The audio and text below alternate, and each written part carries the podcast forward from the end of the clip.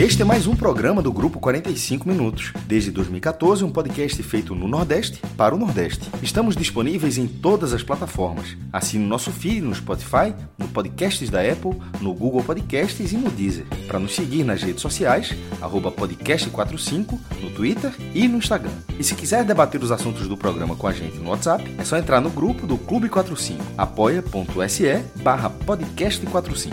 Muito obrigado pela escolha e pela confiança.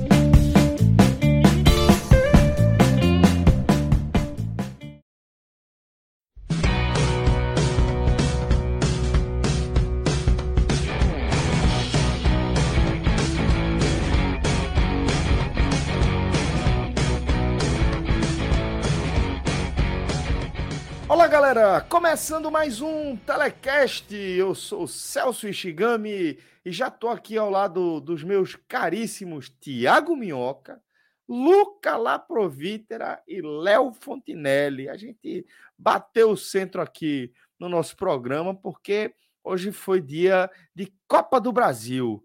Já estamos aí nos últimos instantes da quarta-feira, tá? Quarta-feira que teve bastante movimentação pelas oitavas de final da Copa, da Copa do Brasil. Inclusive, tivemos os três remanescentes da região Nordeste neste torneio em campo, né? É, a gente viu a derrota do Bahia de virada, velho. O jogo todo resolvido ali até os 30 minutos do primeiro tempo. Jogo muito movimentado. 2 a 1 para o Atlético Paranaense, jogo na Arena Fonte Nova, tá? Então o Bahia se complicou nessa largada do confronto com o Furacão e vai levar essa desvantagem na bagagem para o jogo da volta lá na Arena da Baixada. E na sequência a gente viu mais um clássico rei, porque como eu falava agora há pouco com os meus caros amigos cearenses, é, não basta o futebol cearense estar vivendo uma era gloriosa, né? com títulos de Copa do Nordeste, é, com presença é, rotineira na elite do futebol nacional. Nesta edição da Série A em 2022, são os únicos representantes da região na elite do futebol nacional. Ambos em oitavas de final do torneio continental, Fortaleza na Libertadores e o Ceará na Sul-Americana. E essa galera ainda vai se cruzando na Copa do Brasil para deixar tudo ainda mais animado aqui na nossa cobertura. E eu vou confessar para vocês que eu, particularmente, gosto de fazer programa de classe quando é desse jeito. Quando é uma galera que tá feliz e a outra galera aqui tá. Essa resenha aqui. Eita, que o programa vai ser bom. Salve, salve, Léo Fontinelli. Tudo bom, companheiro? Tudo bom? Essa é uma pergunta cretina é, da porra, né? Acho que bom, bom é uma palavra muito forte. Mas, Mas que o poderoso Caxiga tá mais ou menos, mais ou menos. É.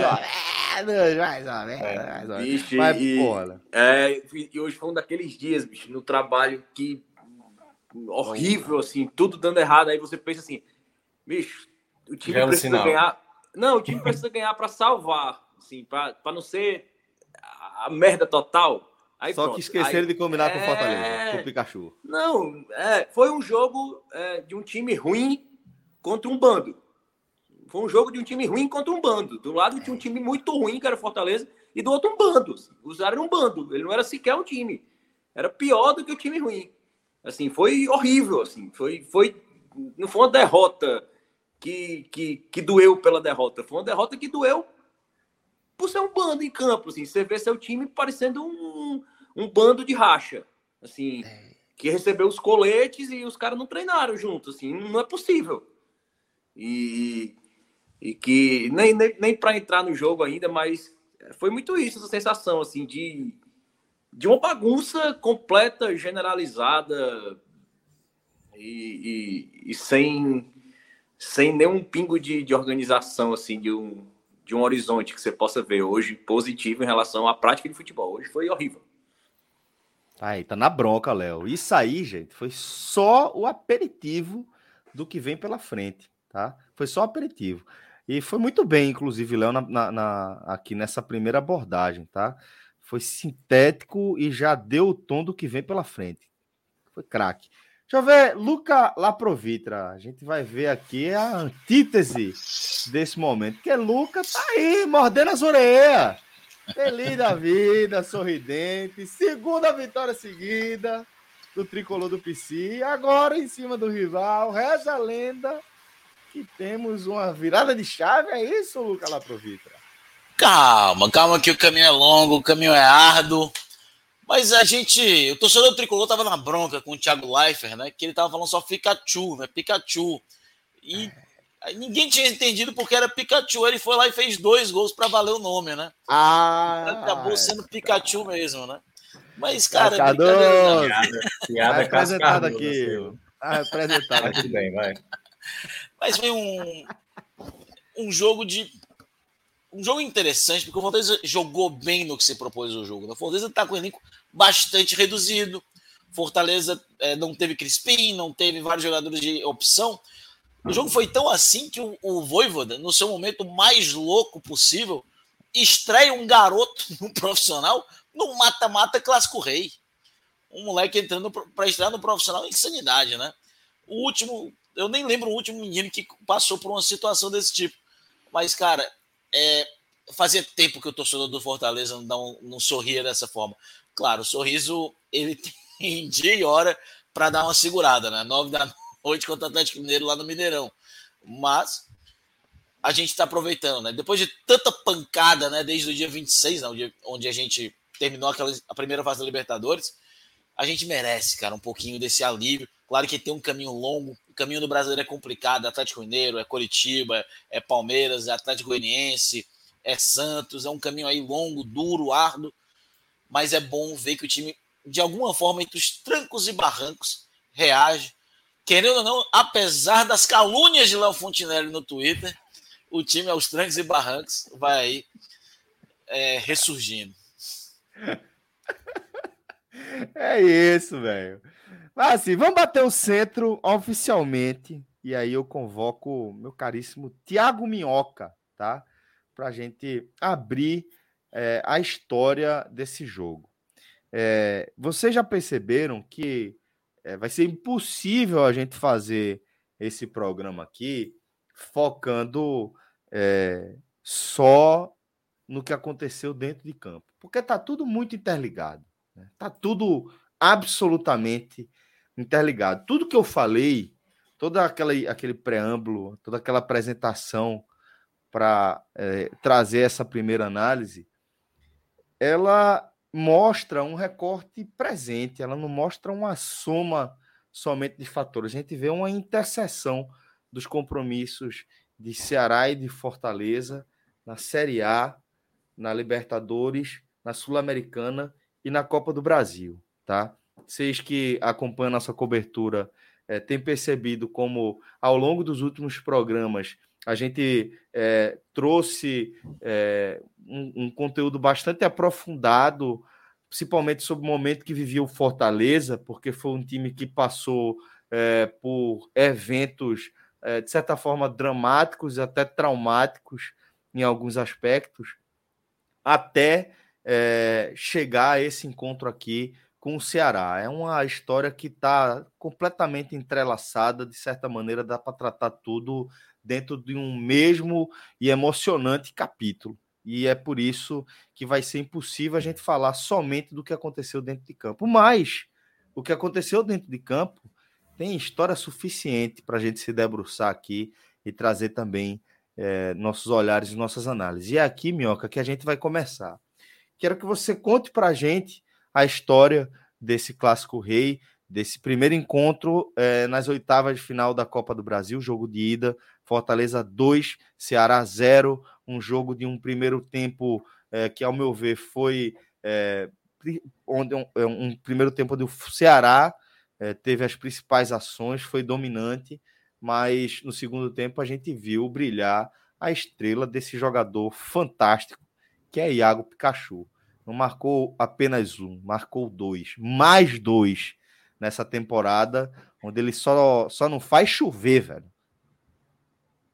Pois é, Celso. É, falar um pouco sobre esse primeiro duelo né, da Copa do Brasil, ele tem muito a ver também com o que foi a última semana, né? Se há uma semana atrás, o Ceará estreava o seu treinador, Marquinhos Santos, contra o Atlético Mineiro, jogando na própria Arena Castelão, uma partida que tinha um sentimento positivo de um trabalho que estava iniciando, né? Até mesmo o Léo daqui a pouco vai falar sobre daquele, daquele primeiro jogo, algumas alternativas que o Marquinhos já estava tentando implementar, algo que ele pudesse ainda manter o bom trabalho ali do, do, do próprio Dorival Júnior.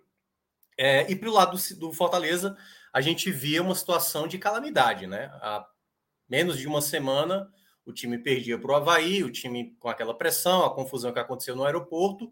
Só que no final de semana, a gente já viu, de uma certa forma, a situação, o favoritismo de uma determinada equipe, que no caso era do Ceará, já perdeu um pouco isso, principalmente também porque há uma semana teve uma coisa que mudaria também esse próprio duelo de hoje, que é a perda do Medoça. O Medoça sai machucado há uma semana atrás, e aí, obviamente, você perdeu o seu principal jogador. No jogo do final de semana, o Ceará não fez uma boa partida, o que já era um indício, tudo bem que tinham poupado alguns nomes, como é o caso do Vina.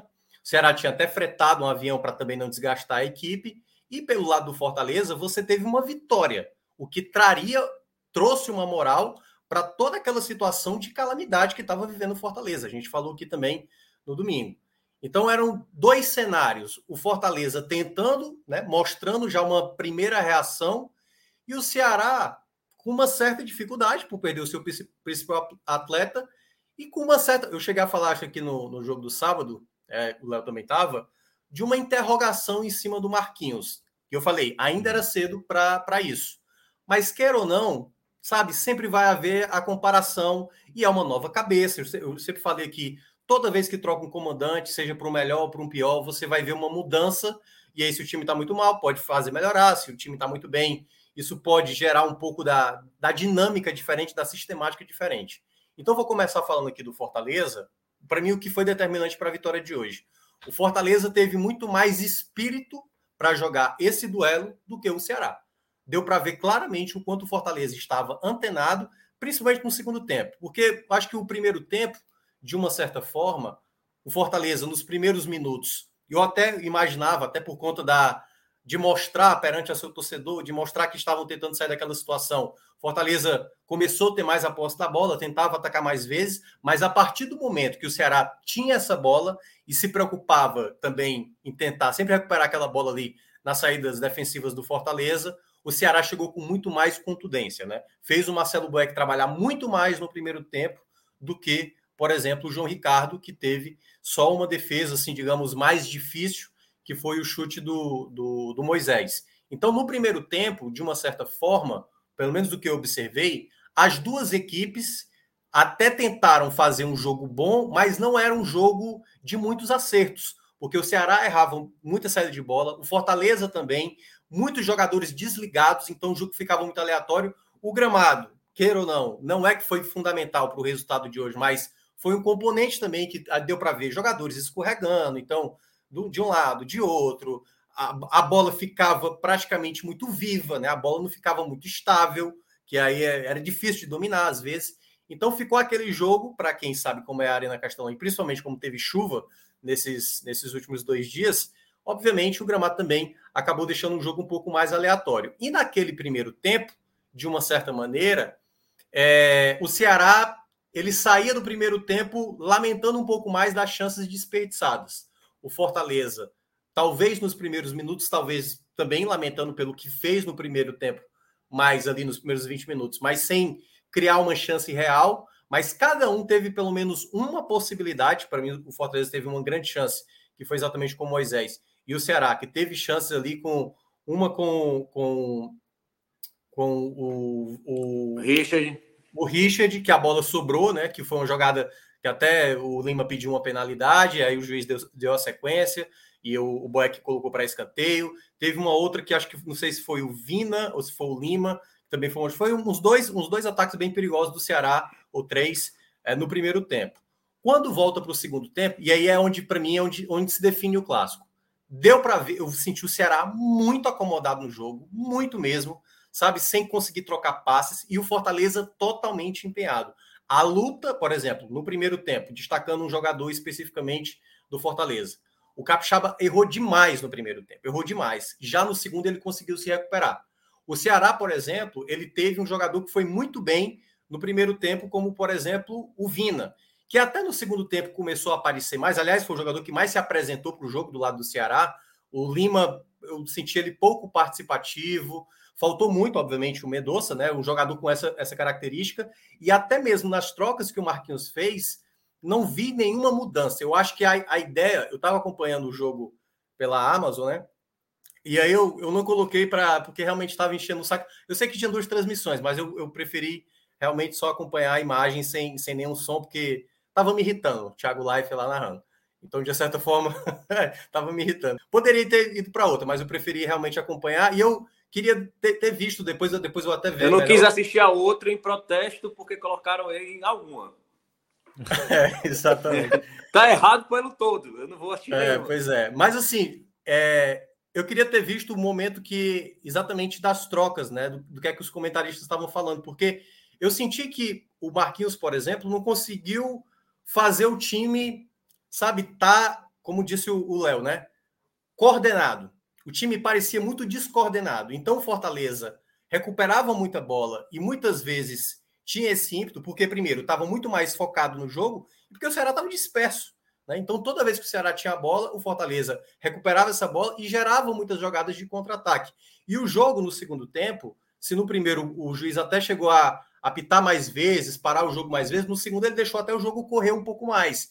Então o jogo ficou muito discutido, de um lado reclamando, pedindo cartão. No primeiro tempo, se não me engano, foram três amarelos para o Fortaleza. Aí no segundo, o, os jogadores do Ceará já mais nervosos e tudo mais, até sair a jogada do gol, né? Foi logo no começo do segundo tempo, uma jogada assim que foi de maneira sistemática. Isso aconteceu mais vezes pelo lado do Ceará do que pelo lado do Fortaleza. Também aconteceu. Jogadores perdendo bola no campo de defesa. Tinha muitas vezes os jogadores dispersos. Então, eu até entendo essa fala do Léo quando ele fala do time ruim contra o time desorganizado, porque realmente era duas equipes desconcentradas. Foi, foi isso que ele disse, não, viu? Foi isso que ele disse, não. Um bando, um bando contra o time ruim, né? É. Time ruim contra um bando. Para ser, ser, mais, ser mais exato. Isso. Mas o, o, que eu senti é o seguinte: eu não vou colocar nesses termos, eu senti que eram dois times desligados, muitas vezes, de perder a bola. E no segundo tempo, para mim, o Ceará foi mais ainda. O Fortaleza muito mais atento. E aí, né? A jogada do gol, exatamente, uma jogada pelo lado esquerdo. Quem perde no começo da jogada, eu não estou lembrado quem é do, do Ceará. O Fortaleza recupera essa bola. E aí, esse ímpeto do Fortaleza sempre ir para o ataque a bola cai no pé do Moisés, o Moisés faz a, ali a jogada, toca para trás, né? Finaliza o Felipe e aí a bola volta no pé do jogador que resolve jogo, resolve jogos, né? Que no caso é o Pikachu para abrir o placar. Impressionante, assim, é, é a importância. Segundo o Luca, ali foi o Pika One, né? Depois que veio o Pikachu. Pika One, exatamente. É, e aí, depois daquele, daquele 1x0, aí eu esperava um pouco mais do Ceará, porque obviamente Fortaleza iria se fechar, e eu também tinha receio do Fortaleza, porque o Fortaleza para segurar o jogo. Muitas vezes não consegue segurar, mas dessa vez, e aí dando mérito ao Fortaleza, o Fortaleza foi muito mais atento. Claro, contou com o Ceará apático, muitas vezes sem conseguir se movimentar, mas o Fortaleza soube recuperar melhor a bola e fazer transições melhor de contra-ataque.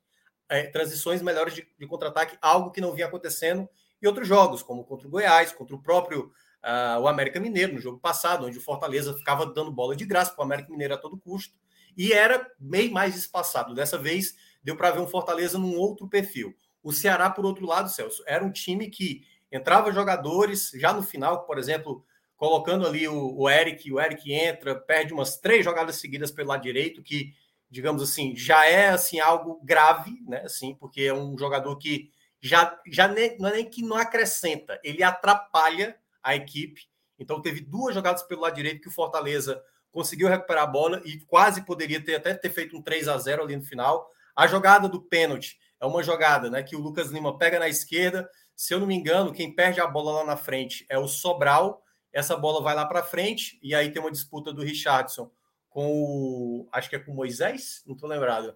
Que é com jogador, acho que é com, com, com o Ronald. E aí o Ronald, se eu não me engano, abre essa bola no Lucas Lima, faz o cruzamento, a bola no exatamente no Moisés, o Moisés rola para o Pikachu, e aí é onde entra aquela questão, né? Vamos lá, o primeiro debate aí sobre arbitragem. Eu achei que foi assim uma forçada do Pikachu, mas eu entendo também ter dado pênalti, certo? Eu entendo ter, ter dado pênalti. Não, assim, é, é isso que eu tô dizendo. Eu entendo dar o pênalti, porque para mim é o toque, certo? Mas eu acho que o Pikachu forçou a barra também, entendeu? Não é que se, se ele não marca, eu não acho que seria exagero. O fato dele ter marcado, ok, ok. Eu não acho que foi um pênalti escandaloso. Foi, foi um toque, aconteceu. Mas eu achei que o Pikachu mais forçou a barra do que propriamente o, o João Ricardo fez ali a penalidade, mas penalidade foi marcada, correta, porque realmente o João Ricardo, para mim, perdeu tempo. Se ele vai na bola, especificamente na bola, então aí realmente não teria sido nada, embora eu, eu acho que o Pikachu deu uma leve forçada ali para.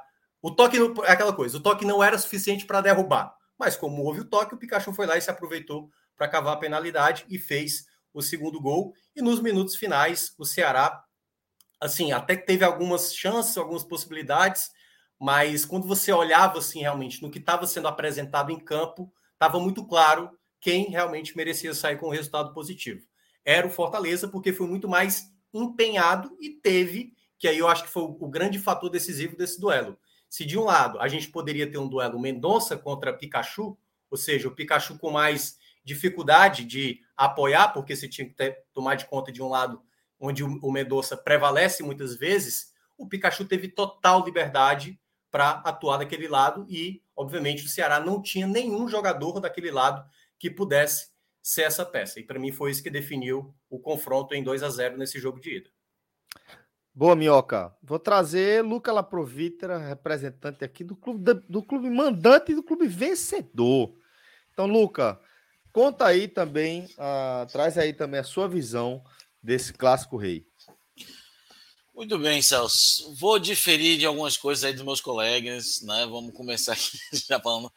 Acho que o jogo, né? O Fortaleza entra de uma forma, né? É, bastante pilhado, né? O Fortaleza entra muito pilhado no jogo.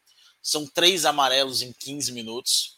É, acho que nem todos justos, mas mais compreensíveis. Né? O Fortaleza muito pilhado, pegando bem, é, chegou com perigo. E rapidamente, com uns 20 minutos, o Fortaleza perde o Robson por lesão. Né? Isso altera um pouco. O Fortaleza ele, é, ele vem o Moisés, o Moisés logo na primeira jogada tem uma oportunidade, ao invés de ele finalizar, ele passa para o Romero e acaba errando o passe. E depois o Fortaleza não consegue se encontrar nesse primeiro tempo. É, jogando com três volantes, Ronald, Zé Wellison, Felipe, o Fortaleza não se encontra ali.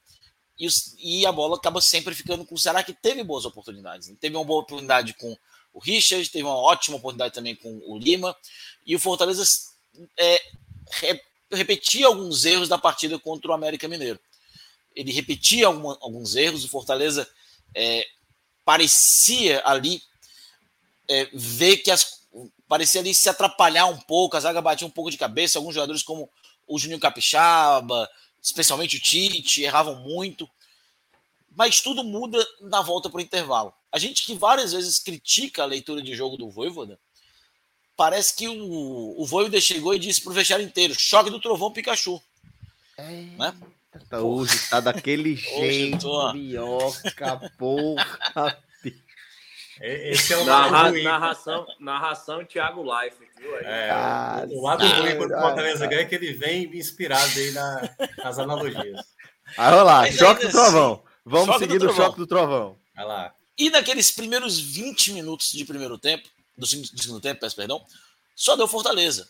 O gol do Fortaleza, é, ele, à medida que ele, ele vem, ele já vinha amadurecendo. O Fortaleza já vinha agredindo. O Fortaleza ele fez uma coisa muito interessante, é aquilo que eu disse. É, tudo bem que o Fortaleza não é a mesma maravilha, mas eu discordo que o Fortaleza seja ruim, especialmente no momento que o Fortaleza vinha jogando no jogo.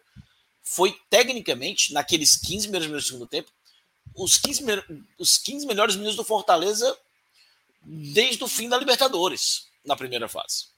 O Fortaleza realmente, naquele momento, e olha que eu sou uma pessoa muito crítica, jogou bem ali. O Fortaleza fez o que tinha que ser feito. O Fortaleza encaixava o Ceará ali no, no sistema defensivo, evitava, ganhava segundas bolas.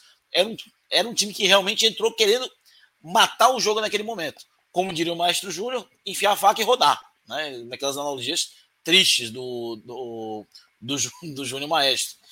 E o Fortaleza realmente ele não deixou o Ceará jogar. Ele engoliu o Ceará em 15 minutos.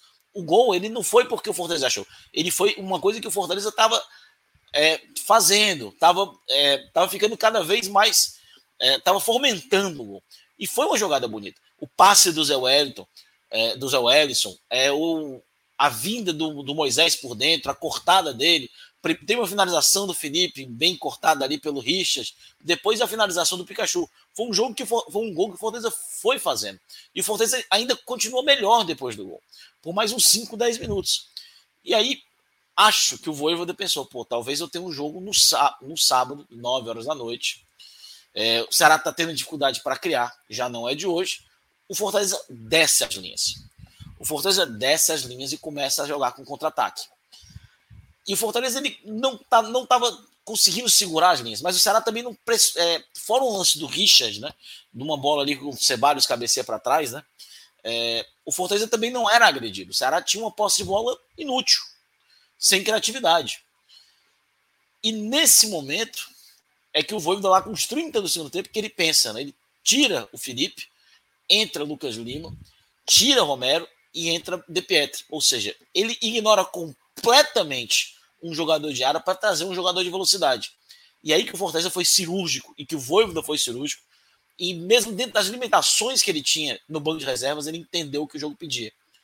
É, o Lucas Lima, que foi decisivíssimo no jogo contra o América Mineiro, dando assistência para o Pikachu, hoje, mais uma vez, tanto ele quanto o De Petri participam da jogada do pênalti. O De Petri que surge a bola, segura, vem com o Lucas Lima, que a gente tantas vezes critica o Fortaleza por meter bola na área, o Lucas Lima acha o Moisés livre do outro lado da área. Ele não cruza, ele dá um passe por cima para o Moisés. Ele dá um passe por cima. E é, da, e é isso que a gente espera do Lucas Lima. O Lucas Lima, muitas vezes, ele não tem, por exemplo, números tão bons quando se fala de gols e assistências. Mas esse tipo de jogada, essa, esse, essa limpeza de jogada que ele faz, é muito importante para o setor é, ofensivo do Fortaleza. E hoje foi mais uma vez. O Moisés passa para o Pikachu que vem em disparada. E aqui eu vou concordar discordando do Minhoca. Eu concordo sim que o Pikachu, é, que a, o toque talvez não fosse suficiente. Mas da, pegando justamente o que você me falou domingo sobre o pênalti do Tite, sem querer também é pênalti. Né? Sem querer também é pênalti. E. Vamos lá, vamos lá. Não, mas só, só para falar, né? Tipo assim, o lance, para mim, quando foi marcado, penalidade, ok. Eu só estou dizendo assim que para mim me pareceu muito mais o Pikachu forçar do que realmente a ponto de derrubá-lo, entendeu? Mas que há o toque que... e a penalidade há um toque. E outra, Mas... ele impede o Pikachu de avançar. É. Ele impede o Pikachu de avançar. Isso também é falta, né? Isso também é falta. É. E eu, o Pikachu pular naquele lance, né? É uma coisa que a gente tem que discutir muito no futebol brasileiro. Às vezes o cara tem que pular para o juiz dar o pênalti. Isso é verdade. Às vezes o cara tem que ser espalhafatoso para o juiz dar o pênalti. Se Conte tivesse Ao pulado tempo, naquele lance contra Tite, seria pênalti? Mas, o juiz ó, teria dado. Tenho certeza ao que ele Ao mesmo tempo, Luca, mas aí tem, tem um outro lado também. O árbitro poderia mas ter percebido você seria assim, pênalti? Não. Se Conte tivesse caído, porque teve é. o contato. Teve o contato. Teve e... o contato. Ó, porque, porque é, é só, só um detalhe, né? Esse tipo de jogada, às vezes, o árbitro não dá penalidade exatamente pelo exagero da queda, muitas vezes.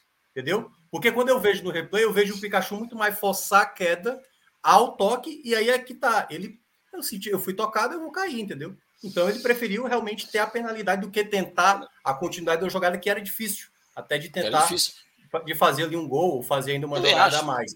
Mas, Mas assim, eu acho que ele foi esperto. O João Ricardo ele não vai em nenhum momento na bola ele acaba só tocando o Pikachu. Suficiente a de derrubar? Na minha avaliação, não tanto. Mas que há o toque há e a penalidade que foi marcada, não acho que foi um erro de arbitragem, grosseiro. Também não. Né? Foi prejudicado, até porque não, a arbitragem ela foi um tema antes do clássico, é bom lembrar, né? O Ceará reclamou, não queria o árbitro, que foi o mesmo jogo contra o Goiás, que tinha dado a expulsão do Bruno Pacheco, que tinha dado a penalidade que o Ceará entende que, que não houve.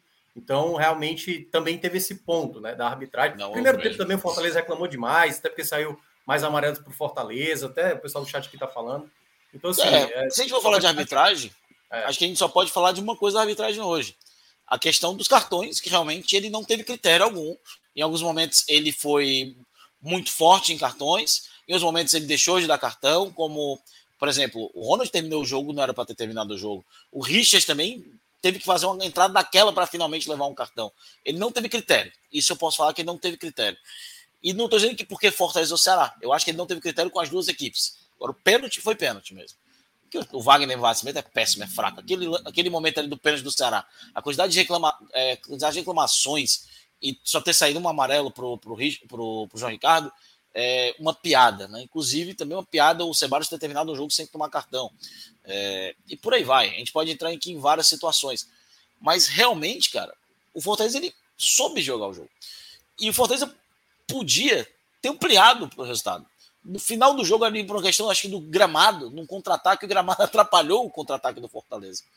Né? O gramado o que é o. Também. E era o Vargas o... também, o Vargas. É, o Vargas. Seria, seria tal qual o gol, o gol do Ione Gonzalez ano passado. Ia ser ah, muita eu... sacanagem, entendeu?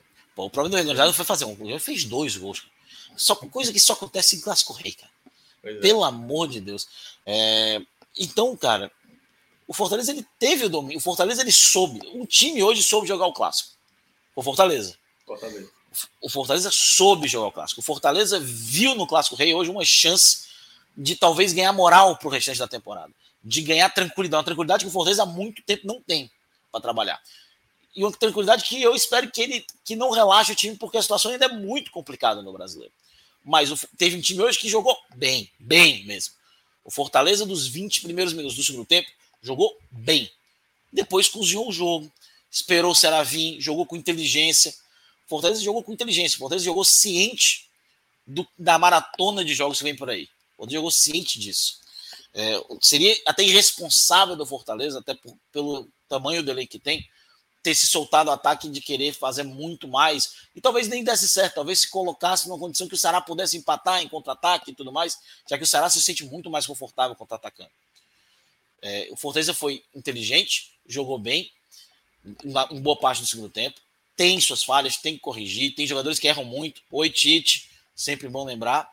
Mas realmente, hoje, o Fortaleza respira um pouco aliviado, sabendo que condições para sair do Z4 tem.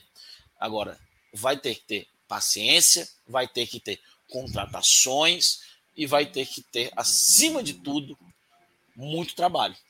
Porque realmente jogou bem em muitos momentos, mas em outros momentos correu riscos bastante desnecessários.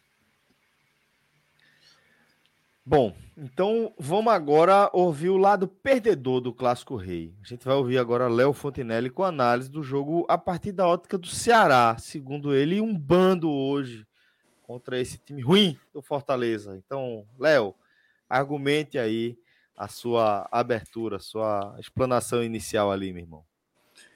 É, eu, eu vou fugir até um pouco do, do tipo de debate que eu faço quando tem clássico rei nas redes sociais, porque assim, eu odeio quando a discussão começa.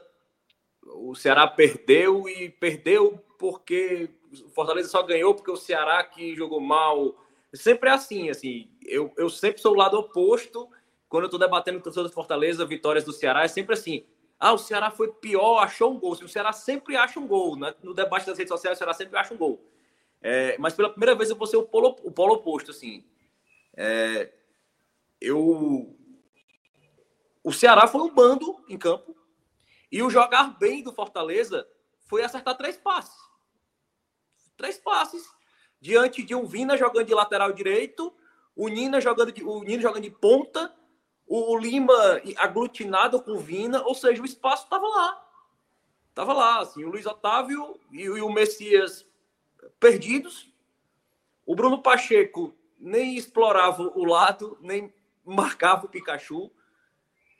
O meio campo não se achava, não se achava. É, o Richardson ainda tentou alguma, algum jogo. E isso é preocupante diante do somatório do jogo contra o Cuiabá. A gente atribuiu muito o péssimo desempenho contra o Cuiabá. E a gente, inclusive, analisou por um, por um prisma diferente da, do empate contra o Atlético Mineiro justamente porque foi um empate com uma produção técnica ridícula, horrível. Assim. O time estava bagunçado, desorganizado e, e, e, lógico, nos desfalques. E foi considerado isso. Assim, começo de trabalho do treinador, muitos desfalques, o time cansado. Foi um jogo muito intenso contra o Atlético Mineiro. É, mas hoje, somando a atuação de hoje, a, atuação contra o Cuiabá, é, eu acredito que já, já começa a existir alguma pressão, algum questionamento sobre o Marquinhos Santos. É, mesmo considerando não teve tempo para treinar, mas hoje ele não fez o básico. Assim, hoje ele não fez o básico. O básico é você. Eu não treinei aquele time, mas durante o jogo eu preciso enxergar o jogo e posicionar meu time. Assim, o, o time era um bando. Assim, você não centraliza o Vina, você abre pela ponta e ele fica se confundindo com o Nino, ele se confunde com o Lima, e, e, o, e o meu centroavante não tem posição, ele nem é referência. O Kleber estava taticamente jogando, saindo um pouco mais da área, sendo opção de passe, mas com você, você traz essa função de tirar o centroavante da área para ser uma opção de passe. Ao mesmo tempo que você desloca seu meia de referência, seu meio atacante, aí você vem outro voltando de lesão que também está deslocado e você vê o Nina ali perdido em campo, e você vê o treinador deixando aquilo acontecer durante o jogo. E, e, e no começo do primeiro tempo, assim, eu, a gente via muito o desenho do, do, do, último clássico, né?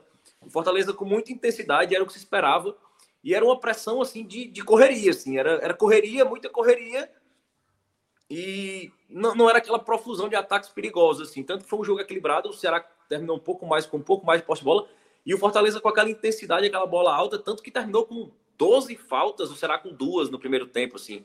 É, é essa pressão, essa, essa bola ali, mas com 20, 25 minutos, o Ceará conseguiu equilibrar, mesmo muito bagunçado, e já conseguiu equilibrar, conseguiu ter alguma clareza para tentar jogar futebol. E teve aquelas oportunidades e foi isso. Então tá todo borrado aí. Esse teu filtro aí de Santinho, de Santinho, é, de... tá todo borrado. E fica mais fácil tu falar do que tu, tu mostrar, né? É. Enfim. Vai, segue, vai, Gui. Não dá pra ver. Pikachu, ah, pô, ah, Pikachu. Pikachu, Pikachu. Meu amigo, e, é... eu tinha meia hora que o Lucas tava com a cabeça baixa. Eu ali. pensei como, que eu pensei como ia tirar. Pra mim, ele tava, ele tava resolvendo é. um sudoku, tá ligado? Eu acho que ele tava desenhando, pô. Tava quando, desenhando eu vi, quando eu vi era uma porra de um Pikachu, porra. o, Google, o Google do homem tava travado aí, viu? Tá, tá, tá igual o, o computador de Danilo. Que é eu, pensei como, eu pensei como eu vi com estatística mirabolante. Pois é, eu achei que, tipo assim, ó. Bomba, aconteceu alguma coisa séria. Já, já. Foda, já, já. Foda agora. Tem estatística. a estatística é Pica One e Pikachu, né? A estatística, é, não é isso? E, retoma, Léo, retoma, Léo. Até e, o For... é, e, o, e, o, e o Fortaleza, que vem quem sofrendo com goleiro, resolveu ter um goleiro hoje. Sim. O Boeck foi muito bem hoje, já tinha ido muito bem contra o América Mineiro. E, e, foi muito bem, inclusive, inclusive conseguindo sair com a bola no pé, chutando assim, sem. Não deixou no desespero nenhuma vez, assim. E, eu acho que o Ceará todo, assim, quando voltou no segundo tempo, é, voltou com o mesmo time, mas o, o Fortaleza não acredito nem que tenha mudado muito seu posicionamento. Eu acho que a saída do Robson é, manteve ali aquele padrão, mas o próprio Ceará se bagunçou assim de, de uma forma inexplicável. Tinha hora que você via três jogadores em cima da bola, assim, do próprio Ceará, e eles não conseguiam dar um toque entre si, e eles não conseguiam enxergar o espaço. E você, e quando o Ceará construía no ataque, o Fortaleza estava dominando aquele meio de campo. Quando a bola vinha para a zaga, o Fortaleza tinha maioria no ataque, assim. E é claramente, claramente uma falta de leitura de jogo mínima, mínima do treinador. E eu acho que isso reflete na, na concentração dos jogadores. Eu acho que foi um somatório. Eu acho que não tem um, um algo dentre esses dois fatores que tem um peso maior. Eu acho que a própria desconcentração dos jogadores ali, com a falta de leitura do treinador, criaram uma mistura para não ter perigo do Ceará sair com resultado positivo, assim, nesse clássico. Inclusive, quando, tava, quando saiu 1x0, até postei no grupo aqui da galera que comenta, falei assim, cara, 1x0 é vitória hoje. Se o Ceará perder de 1x0, é vitória. É vitória. É, o Vina, eu não achei que o Vina foi bem no primeiro tempo, assim, discordo do Minhoca nesse ponto. Ele não foi bem, ele fez. Ele. Eu não sei, assim, ele tentou. Ele, ele não, não foi bizarro. Não foi bizarro. A bola passou muito pelo pé dele e ele só não foi bizarro, como os outros estavam sendo, assim. Não conseguiam dar dois, três toques na bola. É, o Richardson, que é um jogador que é muito preciso, assim, tem muito tempo de bola. Inclusive teve boas saídas de bola, mas desconcentrado. Aquela bola que ele foi no Moisés ali. Perdeu muito dividida, né? Perdeu muito dividida aquela bola. segundo gol, ele perde a dividida. É, pro, aquele pro carrinho de racha, é. aquele é um carrinho de racha que ele deu no Moisés ali. O Moisés é. não teve trabalho, ele veio de uma vez e, e assim foi preocupante a atuação do time hoje. preocupante no sentido de, de que isso se torne seja uma tônica, de que o time tenha se bagunçado e, e com, a, com, a, estrutura que tinha com o Dorival e que o Marquinhos Santos não tenha conseguido recuperar, fazer essa leitura assim. É, o time hoje parecia sem norte, sem, sem organização, errando muito assim sobre sobre o pênalti. Eu, eu, eu tô mais na linha do Minhoca, eu acho que foi pênalti, mas é, foi aquele pênalti do toque, assim, a mão tava lá, ele a mão não, não, ele já foi caindo já, porque ele sabia que a mão estaria, estaria ali, ele também não pegaria a bola. Eu acho que ele não pegaria a bola naquela velocidade ali, naquele ângulo, ele não pegaria a bola, não seria um chute perigoso. Eu acho se que ele usasse o ataque rápido, ele chegava, cara. É, só se for, é, é com o sobrenatural aí. Você não quer mas, isso, cara. Nem acompanhar é, o Pokémon. Mas, é, foi aquele pênalti, entendeu? Aquela mão ali que não fez um efeito. Mas deu é aquela coisa, deu a oportunidade de marcar o pênalti. É, eu acho que não tem muita reclamação em relação a isso. É, e, e, o Fortaleza mereceu vencer, mas não, não vi essa, esse bom jogo de nenhum dos dois. Eu acho que o Fortaleza demonstrou mais vontade, mais ímpeto e uma organização mínima para explorar um time completamente atordoado em campo. Assim fez o mínimo, assim, de, de, de, de, um time que é organizado, que joga junto há muito tempo. Eu não. Eu, eu, eu acho que se o Fortaleza tivesse jogado bem, tinha goleado, tinha devolvido os 4 a 0 hoje. Se tivesse jogado bem, assim, enxergado os espaços óbvios que tinha hoje no Ceará, assim. A falta de, de organização hoje faltou tudo, faltou tudo, assim, foi uma partida muito abaixo. E a preocupação é essa mesmo, que isso seja uma tônica daqui para frente. Eu acho que joga uma pressão muito forte pro jogo de domingo, que já seria um jogo duro, já seria um jogo difícil. É, vem, a, vem, o acúmulo da pressão de não vencer em casa, né? É, já, já é mais uma pressão. Vem o acúmulo de dois jogos sem jogar bem. São três jogos do treinador, dois empates, uma derrota, né? nenhuma vitória. Quebra a sequência de invencibilidade. Então, assim, domingo vai ser um jogo daqueles, assim, super, super tenso mesmo. E, e, e eu, e eu fazendo um, um, só uma, um acréscimo aqui, eu acho que o Mendonça não faria qualquer diferença hoje. Eu acho assim, que bom que ele não voltou hoje, porque se ele tivesse voltado hoje, ele teria se desgastado por nada. Porque qualquer jogador que entrasse hoje naquele contexto de Ceará que estava ali, seria mais um jogador para bater e voltar, para perder passe, para para fazer número ali, assim. Eu acho que hoje foi foi horrível, assim, não se aproveita nada do jogo de hoje. Boa, boa.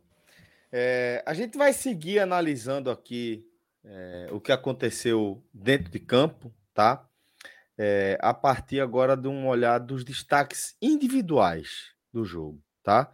Depois a gente vai falar um pouco mais sobre como essa, esse resultado ele impacta aí na caminhada de ambas as equipes. Eu vou começar com Luca Laprovitra trazendo os destaques do Fortaleza. Você pode trazer os destaques positivos e os negativos e depois eu eu faço a sua é, é, sabatina junto com o Thiago Minhoca, tá? Traz Beleza. aí os seus destaques positivos e negativos. Começar com o negativo, que eu já estou feliz, né? É, terceiro lugar de destaque negativo, vou contar o Felipe, um pouco disperso no jogo, errou muito passe. Ele deu uma, uma de calcanhar que quase gerou um gol do Nino Paraíba, é, mas em terceiro lugar o Felipe. Em segundo lugar, eu acho que ele brigou muito, né? E foi muito atônico ele Ele brigou muito, mas tecnicamente ele não entregou praticamente nada. Só uma canetinha ali para cima do Richardson, que hoje jogou, é, brincou de breakdance depois de passar ali com, com o Moisés, né? Brincou um pouquinho de breakdance. O Romero em segundo lugar. E o pior em campo para mim, chover molhado, Tite. Muito mal de novo, errou muita coisa. É, e diz muito não ter sido criado, mas ainda bem que o Juninho Capixaba estava ali, né? é, os três destaques negativos. Agora, os três positivos. É, em terceiro lugar, é, menção rosa, primeiramente, a Juan Pablo Voivoda. Tá? Menção rosa ao Voivoda. É, gigante dentro como treinador hoje, leu bem o jogo, soube mexer. É, completamente surreal, né? E ele que hoje atinge uma marca histórica, né? O Voivoda se torna hoje o treinador com maior, mais vitórias pelo Fortaleza em Copas do Brasil, né? Supera Ferdinando Teixeira, quebra uma marca de 20 anos, né? Fernando Teixeira tinha seis vitórias, o Voivoda chega à sétima vitória em 11 jogos de Copa do Brasil. São sete vitórias, dois empates e duas derrotas, né? Enquanto, por exemplo, a grande campanha com seis vitórias, o Fernando Teixeira precisou de 16 partidas, né? um desempenho muito melhor. Em terceiro lugar, cara, de melhor em campo para mim, vai ficar. Eu acho que ele foi assim um dos melhores. Ele foi muito, muito bem e tem que chamar a atenção a isso, que foi o Ceballos do sistema defensivo. Por mais que eu tenha gostado do Benevenuto, cara, o jogo que o Ceballos fez é, na frente, atrás, teve jogada de perigo com ele, jogou muito bem, muito melhor do que o jogo passado. Hoje foi muito mais. E hoje era um jogo que era muito mais tenso, né? Mata-mata, clássico rei. É um jogo que podia definir se a fase era boa mesmo ou não, se tá subindo ou não. Cara, o Ceballos com 20 anos, é, jogar da forma que jogou hoje, não, não tenho o que falar, cara. Ele realmente, em quesito técnico, é o melhor zagueiro que o Fortaleza tem. É, pós eu pago um pau da porra, não, não vou mentir, não. Segundo lugar, é, para mim, Marcelo Boeck, de novo, seguro, fez boas defesas, fez um milagre na jogada ali do Richard, fez uma boa defesa ali naquela bola que desviou é, no Juninho Capixaba, foi bem seguro, tranquilo. É, é, um cara que cresce no momento que o Fortaleza mais precisa, ele vai lá e cresce. Não? Nos jogos mais decisivos da temporada, o Boeck foi um destaque, o Boeck foi bem. É, não é exatamente o goleiro ideal para o Fortaleza, mas nos momentos que o time mais precisou, né, nos jogos mais decisivos e importantes da temporada, o Boeck foi decisivo. E o primeiro não tem o que tirar, cara. O cara meteu dois gols. Eu, o coitado do Léo vai dormir pensando nele hoje. Não, não tem o que dizer, cara. O homem que, que quebra uma marca de três temporadas. Foram três temporadas que todo mundo só fazia 15 gols. Chega um ala direita e quebra essa marca. 17 gols de Iago Pikachu impressionante. Cara, o homem tá on fire. On fire, não tenho o que dizer. Tá mutado, Celso, tá mutado. não deu pra ouvir nada. Só, era só confirmando que realmente é impressionante a bola que tá jogando o Pikachu. Cara, é surreal, bicho. É surreal. Matou o jogo. É... E já tinha até brincadeira, que eu vou até brincar. Eu não sou de brincar normalmente, mas é porque eu lá enche tanto saco no Twitter que eu tenho que me ligar pela torcida do Fortaleza. É... Que me disseram que o Pikachu testou positivo. Positivo para pai do Ceará hoje. Deu positivo. Cara, Ele é o papai. Sabe, sabe o que, é que eu achei mais graça? Tem quantos agora? gols ele? Tem quantos Lucas, gols do confronto aí? Tem quantos gols? Tem quantos gols em clássico ele? Tem quantos gols em clássico? Rapaz, fez quando não importa. Tem mais que o Clebão? É. Rapaz, porra. O cara, o cara tem quantos gols? O Clebão tem O Pikachu quatro, esse ano tem mais que o Clebão, Clebão. na carreira dele. Não, é. pô, não, eu tô falando de clássico. É isso, Celso. É isso, Celso. O que tu queria conseguir, Celso? Atrapalha não, porra. Rapaz, amanhã teremos mais um grande portfólio e outra grande pesquisa de Léo sobre as finanças de Fortaleza. Eu tenho certeza. Não, vai, vai voltar. Não, mas eh, a, a, a vantagem é porque meu Twitter tava. É porque a maior. Ó, o maior o maior apelido mais errado que tem essa história de Leais. Porque os homens, ó, meu Twitter sumiu. Aí, agora, hoje, hoje volta. Hoje volta todo mundo. Rapaz, eu, eu só, não sei de eu quem só... eu apanho mais. Se é por causa de Fred Figueiredo ou Fontenelle. Toda vez que vem uma coisa assim, rapaz, como é que você tá no negócio ali com aqueles cabra, aquele pernambucano lá que fica não, falando que desligou a drenagem, aquele torcedor do canal que só fica colocando mentiras sobre Fortaleza. Sabe qual é o pior? O cara eu coloca assim. por causa do Léo, viu, velho? O cara coloca assim. Merece. Não, eu, eu tuito é. alguma coisa, aí o cara, o Ceará ganha, eu tuito alguma coisa, o cara fala assim. E até que enfim apareceu. Eu falei, irmãozinho, eu tô aqui há 10 anos, todo dia tweetando. Enchendo o saco de todo mundo, bicho. Eu posto uma coisa, já chega no meu WhatsApp. Como é que tu trabalha com um cara desse? Eu, porra, agora pronto. Aí tu, aí tu faz, peraí, com qual dessa vez? É Fred, qual, qual é dessa Celso, vez? Rapaz, é, é Celso, é, é Minhoca, é, Cássio fazendo chatinho. Quem é dessa vez, velho? Porra! Ah, Porque, cara, é, a galera é chata, eu tô sendo Fortaleza é meio chato. Não, não é nada. É pra cacete, né? pelo menos, é pelo, nada. Menos, pelo menos, pelo menos pro podcast é, tem uma coisa boa. Pelo menos pro podcast tem uma coisa boa, essa vitória. Não sai ninguém do grupo. Não, não sai ninguém do grupo. Fica todo mundo, fica todo mundo no grupo. Cara, fica... derrota do E aí eu fico assim, porque, pra, cara, pra mim já é muito difícil quando a gente tá aqui com muito pernambucano, eu não pegar o, o sotaque de vocês, pro pessoal pensar que é putaria minha. Aí, cara, eu termino a live, aí eu, olho, eu falo com a Bárbara, minha noiva, eu falo assim, aí ela diz, amor, o sotaque deles é muito forte. E aí eu começo. Mas é verdade, né? Quando a gente termina a live, vai que todo mundo falando desse jeito. E eu comecei a imitar o Celso, cara. Que o Celso, toda vez que ele tá falando, bicho, parece que ele tá dando uma palestra. Ô, Luca lá pro Vítera. É, é, é ecumênico, ele é. É ecumênico, né? É, é profeta, sabe? É, é orador. Rapaz, o cabra tá. Ecumênico. É a voz de Pernambuco, a melhor voz de Pernambuco desde o seu Valença. É, esse homem aí, ele acaba com a guerra sem, sem jogar uma coisa. O clube, é, o clube 45, o clube 45 tem uma lenda. O clube 45 teve uma fuga de torcedor do Fortaleza, os caras do G4.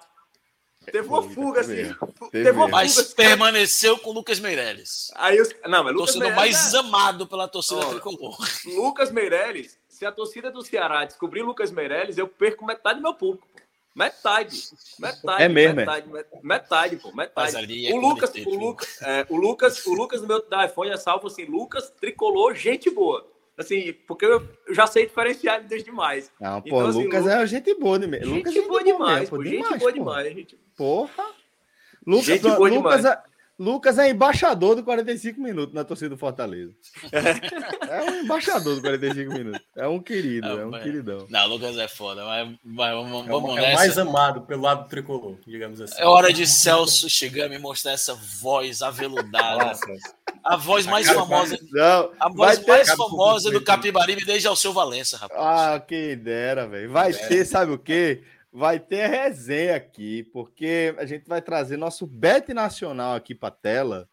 E assim, você lembra que a turma fez as apostas. Peraí, dela. peraí. É, a gente já vai pro bet sem terminar aí dos destaques, porque ainda tá faltando. Eita, né? não, perdão, pô. É, foi pô. mal, velho. Perdemos o Celso Shigami. É porque o Luca, Luca, meteu aí, foi, foi longe aí. O homem tá. O homem tá, o homem tá gracioso hoje. Não. Calma, ele tá cheio de graça, ele tá feliz, mordendo as orelhas. É, a gente vai com o Thiago Minhoca. Thiago Minhoca vai analisar os destaques de Luca. Luca veio com é, Felipe Romero e Tite, entre os piores. É, e entre os melhores, Ceballos, Boeck e Pikachu, com destaque aí para Pikachu.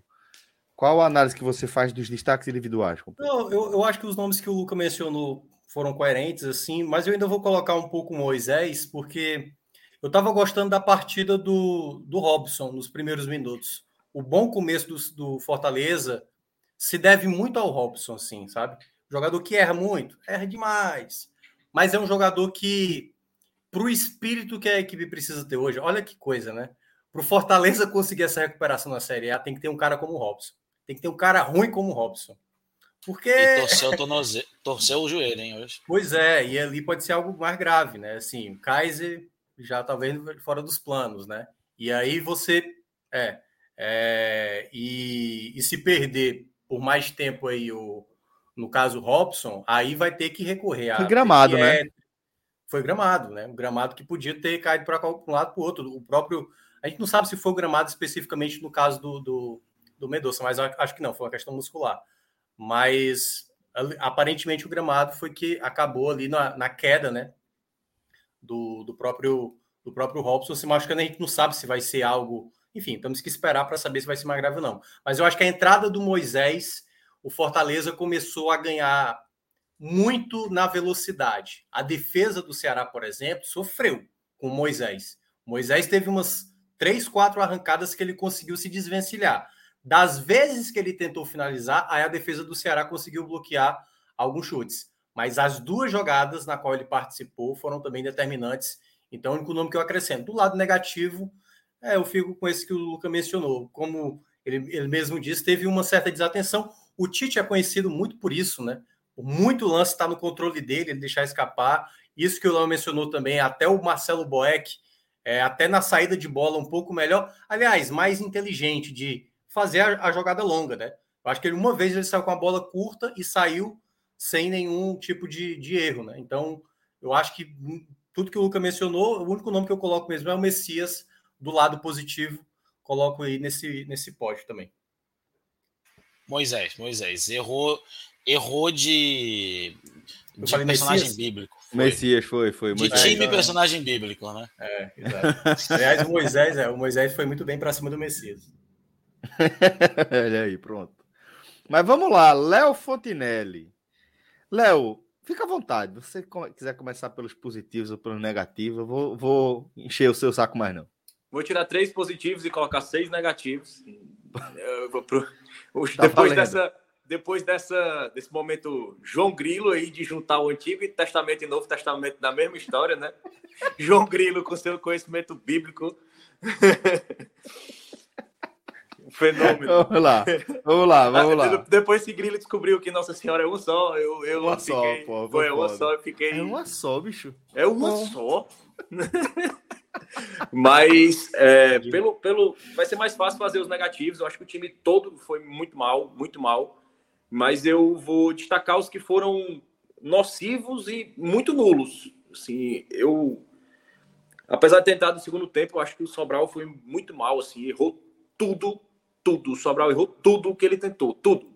Ele perdeu bola, ele errou passe, ele errou bote. É, ele foi, foi muito mal, assim, muito mal. E por aí, por essa análise, certo? Se eu tivesse pego aleatoriamente aqui, cochilei na hora do jogo, acordei, puta merda, deixa eu ver aqui quanto é que foi o jogo. Liguei, tá aqui Léo falando. Sobral foi muito mal, muito mal. Já sei que o Ceará perdeu. Se Sobral for muito mal, muito mal nesse nível, dificilmente a gente vai ver um Ceará minimamente equilibrado para ganhar um jogo. É, o Ceará, é, o, os, os que entraram, as, as, modificações que o Ceará fez, tanto o Yuri Castilho como o Eric, é, o Sobral, elas foram todas, entraram muito nulas, assim, mas o Sobral, pela qualidade que ele tem, por ele ele se, se abraçar nessa é, no, no, na proposta do jogo, né? E por ele ter essa qualidade, se abraçar nessa qualidade, ele recebe mais bola que os outros, assim, ele tenta mais. E, e, quando se espera muito dele, então não tinha como deixar é, o Sobral aí. Em segundo lugar, também, eu sempre gosto de ressaltar, a vítima da qualidade que tem, o Luiz Otávio, é, muito inseguro. É, faz... A gente estava até falando. Três gente... minutos Hã? foi, Léo. Três minutos ele estava com a bola dominada e ele perde uma bola do lado direito, do lado esquerdo da defesa, foi. do lado direito do Fortaleza. Totalmente desligado realmente no jogo. E a gente tinha falado isso, assim, que, que o torcedor do Ceará ele só fica esperando quando um zagueiro vai entregar um gol, assim, porque a saída é. de bola do Ceará é, é horrível. E, e, em segundo lugar, o Luiz Otávio. É, em primeiro lugar, também, muito pela, por essa, por essa expectativa e por, pela, pela nulidade que ele foi, assim, foi o Bruno Pacheco. Ele foi nulo, assim, nulo. O Luiz Otávio teve momentos bons ainda, o Sobral ainda fez algum desarme, alguma coisa. Agora o Bruno Pacheco ele não entrou em campo. Ele não entrou em campo. Ele nem explorou o espaço que o Pikachu dava e nem defendeu, impediu que o Pikachu infiltrasse. É, então, mas esse, esse eu quis colocar os jogadores, mas para mim a pior figura do jogo foi o Marquinhos Santos. É, ele errou tudo, é um pódio de estocar, mas assim, coloquei três e coloquei o ó concurso, assim. Marquinhos Santos, ele não soube ler o jogo, ele fez, assim, as duas mudanças que você costuma fazer quando o seu time está perdido, o time do Ceará estava completamente perdido. E pelos comentários, eu estava eu tava me torturando, assim, pagando aquela penitência. O jogo já estava ruim, então eu fui assistir os comentários pela, pelo Prime lá é, com o Lisca comentando. E, e, cara, eu só, eu só desejei naquela hora que o Lisca estivesse na beira do campo. Porque o Lisca. Já passei é... por isso esse ano umas 5, 6 vezes. Viu, Ô, cara, seria bom mesmo, porque o Lisca nunca venceu Fortaleza, cara. Seria massa. Cara, mas, por exemplo, ele, hoje ele não teria perdido. O Lisca não teria perdido. É... O Lisca não teria perdido. O eu Lisca não, não teria sei. perdido. O Lisca não teria São perdido. São cinco jogos, né? Quatro derrotas e um empate, né? O Lisca hoje não teria perdido. Porque tava. Mas justamente, é empate, ele jogou né? É, ele jogou até contra times de Fortaleza que jogaram bem. E da Série C? Hoje... Não, mas jogaram bem, mas o time da Série C Fortaleza jogava bem, pô. Agora, o de hoje, não. O de hoje, fazendo o que o Lisca disse na, na transmissão, dificilmente surgiria os, aquele apagão, aqueles espaços ali. E o Marquinhos Santos, ele primeiro faz uma troca de, de duas trocas de peça, peça por peça, quando o time estava completamente desestruturado em campo, é, já perdendo o jogo. Então ele não buscou mudar, é, nem que seja o inútil do Eric, você colocar o inútil do Eric ali para tentar achar um espaço, é, você tirar um volante, é, ter colocado o Peixoto a mais para dar um apoio ali. É, ele não tentou, simplesmente não tentou. Então leu errado o jogo, foi muito mal. E além desses pódios de jogadores, porque teve jogador para preencher um pódio, três pódios de estocar, assim. Pódio de judô, aqueles pódios que tem oito, quinze, sei lá, E pelo lado positivo, já, já emendando, é... o, Nino é, começou, como diz um amigo meu, o Nino começou o jogo em Nárnia. Assim, ele começou o jogo errando também tudo, tudo. Assim, tentava, errava passe de dois metros, mas depois se encontrou no jogo e diante do, do que foi o Ceará, em termos ofensivos, foi ali um oásis de alguma coisa que conseguiu ser produtivo. É, chuveirando a bola na área, tentando a linha de fundo ali, se esforçando, às vezes muito mais no pulmão mesmo do que na técnica. É, em segundo, eu queria colocar o Richard. Eu gostei do Richard. Eu acho que do, do, do trio de volantes ali foi o que teve uma, uma atuação mais próxima do que é no Ceará regular. Assim, o, o Richard ele, ele tentou fazer mais aquele passo vertical, ele protegeu bem ali, apesar de achar que naquele gol, no primeiro gol, aquele espaço ali não poderia existir na frente da área, era um espaço que era para ser coberto por aquele volante mesmo ali. É, e melhor do, melhor do jogo eu achei do Ceará, dentre todos, apesar do pênalti, achei o João Ricardo. Acho que ele fez boas intervenções. É, não, não condeno ele tanto pelo pênalti, porque faço aquela análise parecida com a do Minhoca, apesar de achar que foi, foi pênalti mesmo. É, mas ali eu acho que não tinha muito o que ele fazer. Ali o movimento dele, dele cair mesmo, ele ia deslizar, não tinha como ele recolher a mão ali. Ele visou a bola ali, é um, uma fração de segundo ali que, que a mão tá na frente para o jogador se chocar contra ela e cair, né? É, é, a bola ou aquela fração onde ele vai se chocar e vai cair e fatalmente vai ser marcado o pênalti. Perfeito. Minhoca, Complementa também aí a sua visão sobre os destaques do Ceará. Cara, um nome, assim, dos nomes que todos que o Léo mencionou também concordo, até porque o lado, o lado eu acho que aí é, encaixa mais, assim, eu acho que realmente das dificuldades que o Ceará teve, né? Acho que o Luiz Otávio. É difícil você ver o Luiz Otávio com a mesma regularidade de 2019, porque de 2020 é. para cá, eu posso estar enganado, acho que é de 2020, né, Léo? que ele já, ele já vinha apresentando ali oscilações. Ele é, ainda 2020 foi 2020 foi uma temporada que ele teve um recorte, o primeiro primeiro pedaço da temporada ele foi péssimo, assim, péssimo, Sim, assim, exatamente, exato. Que já chegou Mas... a dizer assim, ó, encerrou o ciclo e depois ele é. Mas voltou, o, o Luiz Otávio para mim ainda é o melhor zagueiro, zagueiro do Ceará, tipo um contra um e tudo mais. Mas, né, ele não consegue apresentar às vezes um bom desempenho. E aí, quando ele realmente está no dia ruim, se torna né, um jogo mais imprevisível defensivamente para o Ceará. E para mim isso foi, foi bem claro. Mas um, jogo, um jogador que o, o que o Léo, não sei se acabou mencionando, eu perdi, mas eu, eu senti que o Lima não estava totalmente conectado com o jogo. Não eu não sei Lima, como o Marquinhos pode resolver essa situação, porque das duas vezes que ele usou o Lima, ele usou o Lima mais adiantado. Eu queria ver o Lima jogando naque, como aquele terceiro homem. Eu queria ver essa, esse, esse desenho, sabe? Dá para manter o Richardson ou Sobral, juntamente o Lindoso ou Richard, mas eu queria ver, e eu acho que para o jogo do final de semana, o Ceará vai ter agora a obrigação de vencer, porque, como o Léo mencionou aqui, né? Acho que a gente, a gente, falou, nós três falamos aqui, acho que a gente falou aqui no sábado e acabou falando no domingo, né? O clássico, esse clássico que aconteceu hoje, né? Para o lado do Ceará, se tivesse vencido, era empurrar um problema maior para o Fortaleza e chegar com mais moral, né? Da, do momento que a equipe estava vivendo. Isso não acontecendo, que foi o que aconteceu, perder o clássico para o lado do Ceará, isso gera agora uma gran, um grande questionamento para cima do Marquinhos Santos, porque a equipe, três jogos com ele, não conseguiu balançar as redes. Tudo bem, não teve o Mendonça praticamente em 80%, sei lá, 90% dos jogos que atuou, porque o Mendonça saiu no primeiro tempo do jogo dele, do primeiro jogo que ele atuou, que ele comandou a equipe, mas isso não pode ser justificativa, né? o próprio Dorival, e claro, fazendo as devidas ressalvas que o Dorival é muito mais treinador do que o, Mar, do que o Marquinhos Santos, o Dorival conseguiu fazer essa equipe com um time muito mais estraçalhado, com a moral muito mais baixa, ele conseguiu fazer uma equipe equilibrada. O Marquinhos Santos não conseguiu fazer isso. Então, pontuando, e eu acho que o Lima foi um dos pontos também que não acrescentou tanto em termos ofensivos, em termos de criação. É, falta, é o grande problema do Ceará, né? É, daqui a pouco vou falar do Fortaleza também, mas peças de qualidade nesse setor ofensivo. O Fortaleza também precisa, principalmente se por acaso perder o Robson aí por mais tempo. Mas são problemas que os dois, um pouco menos de um mês, vão ter que resolver na janela. O Ceará já fez uma contratação, né? O Rigno, Rigno, Rignotti? Diego, Diego Rigonato. Rigonato. É, Rigonato, que é um jogador experiente, né? Mas chega sem muito, sem muita away, digamos assim, né? Vamos ver, enfim, é um jogador que atua pelo lado esquerdo, pode ser lateral, pode ser um ala, pode jogar como meia, mas vai precisar de mais. O Ceará precisa de mais, assim também como o Fortaleza precisa de mais, porque as duas equipes não podem esquecer. Esse duelo foi apenas o jogo de ida. A volta é só daqui a três semanas. E até lá, tanto o Ceará quanto o Fortaleza, Celso, vão ter os seus jogos internacionais, né?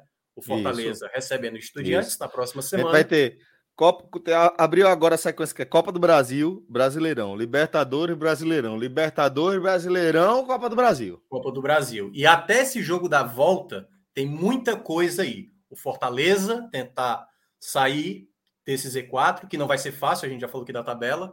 Enfrenta o time dificílimo do Estudiantes. O Ceará, que depois da perda desse clássico, muita coisa parando de desconfiança e o Marquinhos vai ter que trazer um, mais confiança desses atletas, cobra mais, porque o time não pode esmorecer e, obviamente, enfrentar o The Strong e jogar lá na, na, na altitude lá da, da, Bolívia não é nada fácil. E depois, né, decidir o confronto contra o, o Fortaleza, que é uma vantagem, e aí para arrematar, uma vantagem muito boa para o Fortaleza, mas é clássico. A gente sabe que ainda está um cenário ali né, aberto, embora o Fortaleza leve uma boa vantagem para o jogo. Grande vantagem, né? Grande vantagem. Eu, assim, só 3 a 0 que eu costumo dizer que tá resolvido o jogo de mata-mata e tirando isso, aí a gente vai ver é, Real Madrid, a gente vai ver grandes reviravoltas assim PSG, espetaculares. O PSG fez 4x0 né? naquele Barcelona lá, aí o Neymar é, fez 6x1. Teve é uma... Isso, mas, a... mas difícil, mas é isso que eu tô dizendo, quando sei, rolar a gente vai lembrar, né? O... Na Copa do Brasil de 2013, né? Teve o Ceará tomou de 3 a 0 do Asa, foi buscar o 3 a 0 e perdeu nos pênaltis. Foi, foi. Lá no PV. eu lembro até hoje. Mas um, um 2 a 0 eu já considero bem complicado, bem chato, velho, é. bem chato. Não, é, essa, essas três semanas, clássico. na verdade, Celso, é que pode deixar o jogo mais propício para um ou para outro. Sim, Por exemplo, esse sim. duelo, né? O Ceará não contava com o Mendonça. Daqui a três semanas o Mendonça deve voltar. Robson vai vai estar tá de fora. Como Voivoda sabe-se lá, sabe-se lá como vai ser a caminhada do, do, do Fortaleza até lá. É, o Fortaleza, é tem... o Fortaleza passar Pode ter umas voltas, o cair, né? o Ceará passar o cair, então tem várias e Fortaleza combinações. Provavelmente tem umas voltas daqui para lá. Tem Crispim de volta, tem Romarinho de volta. A gente não sabe com a gravidade do Robson. É, é. Tem Tinga ainda não deve ter voltado, né? Mas tem um, bons retornos. Hércules, Matheus Jussa, que não jogaram hoje. Fortaleza também tem ali pelo menos uns 5 ou 6 jogadores também para voltar para esse é. jogo. Né? Fortaleza, o Romarinho acho que já estava hoje, viu, Luco? O Romarinho já estava hoje, né? hoje. É, o Fortaleza já tem, esse, já tem esse desfalque, né, para o próximo jogo. Então, o desfalque da volta do Romarinho. É. É, eu, e o Ceará tá, hoje, hoje, o Ceará hoje estava desfalcado do Romarinho e do Jussa, né? A gente, na próximo jogo, a gente vai ter esses dois reforços voltando aí. Muito ansioso aí. Cara, o Jussa nesse esquema de três volantes, ele joga bem. Nossa. Pior que ele joga bem, cara. Os jogos contra o Flamengo, o jogo contra o Flamengo e o jogo contra o Corinthians foram os jogos, os jogos em três Os melhores esquema, jogos do né? Justo no ano, foi verdade. Foram os melhores jogos do Justo no ano. Inclusive, eu tô começando a achar que o Fortaleza não vai mais abrir mão desse esquema. Contra o Havaí, ele foi mal, né? Aquele do Havaí. É, mas ali, voltou, ali o Lucas né? Lima jogou de, de meia. De meia. É, é na função de três volantes. Três né? volantes. Entendi. é, não, e eu só tô lembrando, contra o Havaí ele já foi mal, já foi numa função diferente, sim, né? Sim, contra Ele naquele, cara, ele naquele primeiro combate, fazendo essa saída de bola do Ceará hoje, o Ceará tinha passado muito mais apavoro do que passou. Porque o Ronald não tem essa característica. Apesar que jogou bem. Lembrando que, como eu destaquei, né, o jogo da volta aí vai ser dia 13 de julho, tá?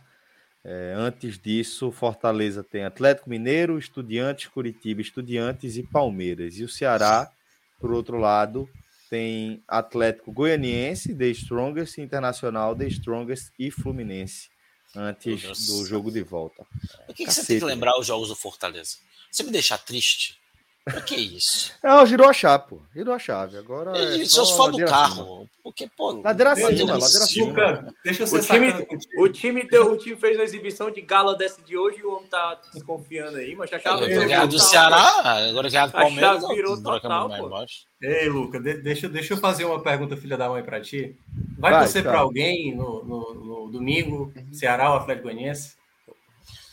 Cara, o 0x0 vem um. Sim, vai ser lindo, né? O empate torcer. Quem é o juiz? Ah, Foi então rápido vai- ele.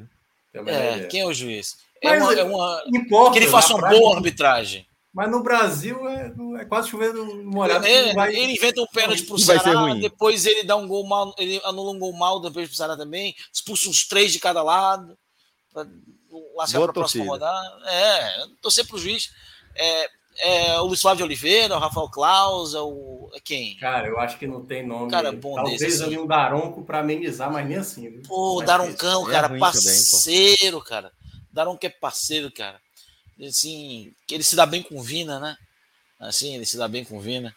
É, não, não, uns, uns 0 a 0 com muitas expulsões, assim, é. E muitos terceiros cartões amarelos é o ideal. Então vamos lá. É, Vamos, vamos. Deixa eu ver se eu esqueci alguma coisa. Minhoca, me Bet ajuda. Nacional. Não, fechamos, fechamos tudo, né? Bet. Vamos lá, no Bet Nacional agora. Vamos no Beto Nacional, tá? Parceiro aqui do grupo 45 minutos. Gigantesco, viu, É. Celso? Gigantesco o Betzão. Eu, eu vi ontem, cara. Se foi o segundo maior contrato publicitário fechado pelo Bet Nacional com o Vinícius Júnior ontem, né? Vini depois Júnior, do, de- exatamente. depois do com 45 minutos veio o Vini Júnior em termos de valores. A gente abriu, a gente abriu as portas aí de muita coisa pro Beto Nacional. Mas, ó, betonacional.com, brincadeiras à parte, a gente tá falando aí de uma casa de aposta que a gente viu nascer. De verdade, velho. De verdade mesmo. Não tinha nem Bet Nacional ainda, nem é, é, é, semente de Bet Nacional quando a gente começou, quando a gente conheceu o pessoal da NSX, que é o grupo de investidores do qual o Bet Nacional faz parte. E eu vi particularmente a gênese disso aí. E em vários aspectos foi um projeto que me deixou muito animado desde o começo, pela capacidade de investimento da turma e pela qualidade que estava sendo empregada aí é, nesse projeto. Né? A turma foi buscar realmente o melhor do que podia ser. Faz um mês e tanto que eu estou sabendo dessa negociação com o Vini Júnior e há outras muito fortes em andamento, porque quando eu falo que o Beto Nacional, a Beto de todos os brasileiros, tem a pretensão de ser realmente reconhecido como a maior bet do Brasil, não é só exagero retórico do Merchan, não. Porque eu vejo o esforço que a galera faz, tá? Quando a galera pensou em criar um site de apostas, eles não foram, pô, vamos ver aqui um desenvolvedor que consiga fazer um remendo aqui para gente, não, não. Foi o que há de melhor no mundo em relação à plataforma para aposta esportiva. Essa, essa galera aqui. Então, pronto. Então, bora pegar essa galera, bora pagar o valor que eles estão pedindo para eles desenvolverem a plataforma do jeito que a gente quer. Tá aí a plataforma da Bet Nacional, reconhecida já no mercado como a melhor plataforma das casas de aposta no Brasil. E não é brincadeira também quando eu digo que a Bet Nacional tem pretensão de ser reconhecida como uma das maiores casas de aposta do mundo. E esse esforço que ela tem feito aí é, em investimentos comerciais é só um dos traços, um dos sintomas dessa ambição que a Bet Nacional tem, tá? É uma galera na qual eu deposito imensa confiança e que faz de tudo para que a galera tenha realmente uma experiência muito legal, tá? Na hora de fazer as apostas. E aí, já peço para você que está querendo criar sua conta é, e ou está pensando aí em ajudar é, o nosso trabalho de alguma forma, criando sua conta no Beto Nacional com o nosso código, que é o podcast45, é a melhor forma de você fazer isso, porque toda vez que você for fazer uma aposta, você vai estar tá contribuindo diretamente com o nosso trabalho. E pode ter certeza, velho, isso mudou completamente as nossas projeções ao longo dos últimos meses, tá? Então por isso que a gente gosta muito de saudar aqui a galera do Beto Nacional de fato. E a gente Legal, então, viu? Eu ajudei muito. Já, já, pô, muita gente, pô, muita gente. Porra. E é o seguinte, é, a gente dá nossos palpites aqui. Tem ninguém que fica aqui em cima do muro, não. A gente vai mesmo pro pau, mete as caras E, enfim, quando dá errado, dá errado. Porque, por exemplo, aqui, ó, esse é, 40 conto que a gente perdeu nesse clássico rei foi porque acho que fui eu e quem? Eu e. Perdeu 60, né? Aí. Não, mas esses 40 é. juntos aí foi porque ah, tá. eu acho que fui eu e Cássio, não lembro exatamente quem, mas que fizemos a aposta no Ceará, porque a gente viu nas odds desse jogo aí que é, a, a odd do Ceará estava interessante. O Fortaleza era favorito, confirmou o favoritismo segundo as odds do Beto Nacional. E a gente achou essa odd interessante para um confronto que a gente imaginava que fosse ser mais equilibrado. Por isso, fomos aí na vitória do Ceará. Então, é, quebramos a cara com esse resultado. A gente ainda foi, teve, teve quem foi é, no empate, na coluna do meio aí, apostando 20 reais também, estava o mesmo, é, mesma odd, tá? Do, da vitória do Ceará. E tá fomos tá boa, ainda. E fomos, é, e fomos ainda no placar exato, no 2 a 2 Então, meu amigo. Metade acertou. Metade acertou. Cara, Foi. É... Cleiton mas lembrou. era para ter colocado no Fortaleza Ceará um empate, pô. Aí vocês também. Não, mas, mas veja, a ideia aqui, aqui era, era competição, era ver quem acertava. Ah. Era aí na, na, na, tipo, ó, quem é que acha aqui? Porque tu sabe que a turma aqui é um, um jogando as coisas na cara do outro. Ó, aí aposta merda, pô, ideia merda, não sei o que, tu sabe que a turma tem esse carinho, né? Então, a galera vai naquela, pô, não afinco, não. Ah, lembrei, lembrei, fui eu e Cauê. Eu e Cauê fomos, foi no Raiz, foi isso mesmo, porque Minhoca tava adoentado, não participou do Raiz dessa semana. Então, eu e Cauê fomos na vitória do Ceará, Fred foi no empate e o Maestro foi no empate, sendo resultado exato, sendo 2 a 2 O Ceará faltou fazer a parte dele, né? Nem que, nem que fosse para ajudar o Maestro no 2 a 2 porque o Fortaleza fez os dois gols dele, né? Sabe qual foi a última vez que teve um clássico 2 a 2 Ah do Cassiano. Olha aí. Tá vendo aí? Mas erramos, erramos. E vamos agora tentar recuperar. O que é que tem em aberto aí pra gente dar uma, uma fuçada? São Paulo e Palmeiras amanhã. O Palmeiras vai ganhar, né? De novo.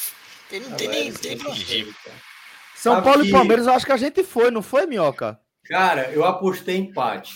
Aí Clisma inocentemente, uma criança inocente, de maneira entusiasmada, antes de terminar o jogo, Minhoca, porra, tá acertando, hein? Aí Pá. saiu o gol da virada. Dois minutos depois que ele, ele coloca essa frase. Aí, meu amigo. Eu é, acho é da Palmeiras. Eu acho da Palmeiras. O jogo é no Morumbi, não, não vai dar São Paulo. Não vai dar São Paulo. 2x0 Palmeiras. É um freguês desgraçado. Puta merda, bicho. É um muito freguês nos clássicos. É uma vitória ano passado do, do, São Paulo até boa, de 2x0 e tal. Teve esse ano também. O São Paulo ganhou do Palmeiras tá, esse ano. O Palmeiras tá voando, cara. O Palmeiras tá jogando demais. Tem outro jogo, não, gente. Vamos, vamos para um jogo para só essa, É porque essa odd tá boa, tá? Essa odd tá boa. Porque o Palmeiras, que realmente vive um momento exuberante, tá pagando 2,31. Eu acho uma odd interessante. O São Paulo ah, paga tá, 3,12. Não acho que dá para gente ir nessa, não? Eu, eu, não sei, cara. O Palmeiras também. É, também não nessa sei. confiança toda, né? Eu não, não sei porque é primeiro é, jogo. O Palmeiras só perdeu para dois. Olha, mas o. o três. O, o, Chelsea, não, não. Eu, eu Chelsea, Ceará e São Paulo. É, e o Chelsea, né? Assim, considerando o ano. Mas. Lembrando que o Palmeiras foi do time misto, cara, com segunda-feira. É. Mas Vê só Palmeiras no empate aí, é. enquanto o Thiago fala. Claro, né? fala. Não é que eu tô dizendo que vai dar São Paulo, não é que o Palmeiras vai perder o jogo. Mas eu tô achando que que é, um, é clássico, sabe? Assim, mesmo o favoritismo uhum. do Palmeiras, eu não acho que é tão simples, não. Clássico é complicado. Eu iria mais eu acho que eu iria Palmeiras. O São Paulo vai não, com dois, três desfalques. O São Paulo vai com alguns desfalques importantes e o Palmeiras vai com o time Palmeiras aí, bota 200 por conta do Palmeiras aí. Você tá com raiva. Piada miséria, homem. Você tá com raiva que o Palmeiras vai deixar o Rogério sendo desempregado. Não, miséria. Daqui não. a três semanas. E, o, e aí o Marquinhos vai cair no Ceará e o Rogério vai pro Ceará. Solta a onça. Pra deixar os caras tudo doidos aí. Solta aí o Léo endoida de vez. Solta a onça aí. Não, deixa esse jogo pra lá. Deixa esse jogo pra lá. Ele já vamos, soltou, não, não vamos nesse jogo. Pó, hein? Não, não, não, foi não, foi não. Vamos nesse jogo. Vamos agora ver aqui Ponte e Paio. Série Bezona aí. Não, mano. Esse aí não, eu não ia, não. A Paio pagando 3,46. Oxe, acho que a Ponte tá até bem em casa, se eu não me engano. Tá bem, cara. A Ponte tá bem em casa. A Ponte tá lutando tá em, O Sampaio 10, né? é péssimo visitante, Sampaio. Deixa eu dar uma olhada aqui. Ponte. É, mas a Ponte, os últimos três jogos em casa, não ganhou. Ponte tá mal, porra. Com, com é, a Ponte, Ponte. Acho. Bota, o Grêmio tá pagando bem fora de casa contra o CSA, pô. Mas o Grêmio fora também é, é bem. Não, CSA, rapaz, eu, ia, eu ia nesse Sampaio, sabia? Eu ia. No Sampaio? Sampaio? No Sampaio, mano. Eu ia. Cara, eu acho Rapaz, o Sampaio muito. É... Eu acho o Sampaio é muito péssimo visitante, cara. Também acho. O Sampaio Vê como tá um empate. Vê Sampaio ou empate. Sampaio ou empate. Ah, tá bom. 1,60. É o melhor. Empate. Mas aí vai ganhar Só... pouquinho, né? É. Bora, bora ver se, se, se fazendo uma múltipla fica interessante. Porque eu acho que Sampaio empate é um resultado interessante, tá? É, Alex Luciano é. tá vindo tá mil no Cruzeiro, mil. Tu é doido. É, CSA e Grêmio. Pô, tá boa aí, cara. Essa, Esse foi Cruzeiro aí não, não, não, é legal, não, aí de apostar? Que o Fluminense gosta de dar uma pipocada, né, cara? O Fluminense gosta de uma pipocada que. Não, mas eu não tô colocando o Fluminense. É Diniz, pô. Diniz é. Agora, pô, tem cano, tem cano, cano marcando a qualquer momento, não aí, só para ver quanto é que tá. Deve estar tá baixo pra caramba, né? Cargou pra caramba. Não tem, não, não é tem jogadores, aí. não. É, tu tá em gol, é o jogador. É difícil ter, eu acho, por cadê? Nem sempre abre. É, acho que não tem, não. Cara, acho eu colocaria aí o, o, Eu acho que os dois marcam. Ambos Esse... marcam, é. Então, também tô achando que o Fluminense e a gente não vai nesse Grêmio, é? Foi, tá ali, Grêmio. Vai, tá vai, aí, bota aí. Vai fazer aí. uma múltipla dessa? Bota aí, ó. Tá dando 7,89. Maravilhoso. Então solta o mica aí. É muita, é muita, muita odd, muita coisa para dar certo. Pronto, tá bom. Tá bom. bom. Eu já sei que vai Boa dar errado aposta. mesmo. Então. Peraí, bicho, meu irmão. Olha, nas últimas três vezes que eu vim aqui, eu acertei, irmão. Vamos então continuar. Então, vamos torcer, vamos torcer. Eu vou cobrar, é isso, começar galera. a cobrar 10% nacional, aí desses ganhos aí, pô, que eu tô acertando pra caramba. Isso aí, isso aí vira um churrasco da porra, tu vai ver. betnacional.com, a bet de todos os brasileiros, tá? Nosso código podcast45, certo? Podcast45. Você dá essa moral aí pra turma. E aqui você vai acompanhando a resenha com a gente. Beleza? É, quando, a, quando a expansão chegar, a expansão chegar no 85, tem um podcastzinho aqui, viu, pra Bet Nacional chegar. Inclusive, o Patrão, brincando com o Lucas aqui, tem... o patrão já tava me seguindo, é. viu? O patrão é, tem um ali no Fortaleza, ali, passo. começou agora. Tem um que começou agora também ali no Fortaleza. É o primeiro passo. Vamos fazer essa ponte. O patrão Vamos fazer tá essa ponte. Vou fazer vou mandar um, DM, tá mandar um DMzinho, vou mandar um DMzinho pro patrão, já tá me seguindo no Instagram. Rapaz, mandei o Instagram dele aí, que eu vou mandar assim pra ele. Oi, sumido, tudo bem? Calma. Vocês vão precisar de agente para isso aí, calma. Betnacional.com. Mas não pode ser que não do Luva de Pedreiro, não, né, pô? Não, tu é doido, pô. Pelo amor de Deus, faça não, pô. Pergunta pra turma aí. Turma, garantia. Ah, claro. Luca, Léo, obrigado demais, tá? Pela resenha. Obrigado pela companhia. Tiago Minhoca, velho, veja, você tá liberado, tá? Eu vou dizer para você o que é que vem por aí. aí. Aí você decide se você fica ou não.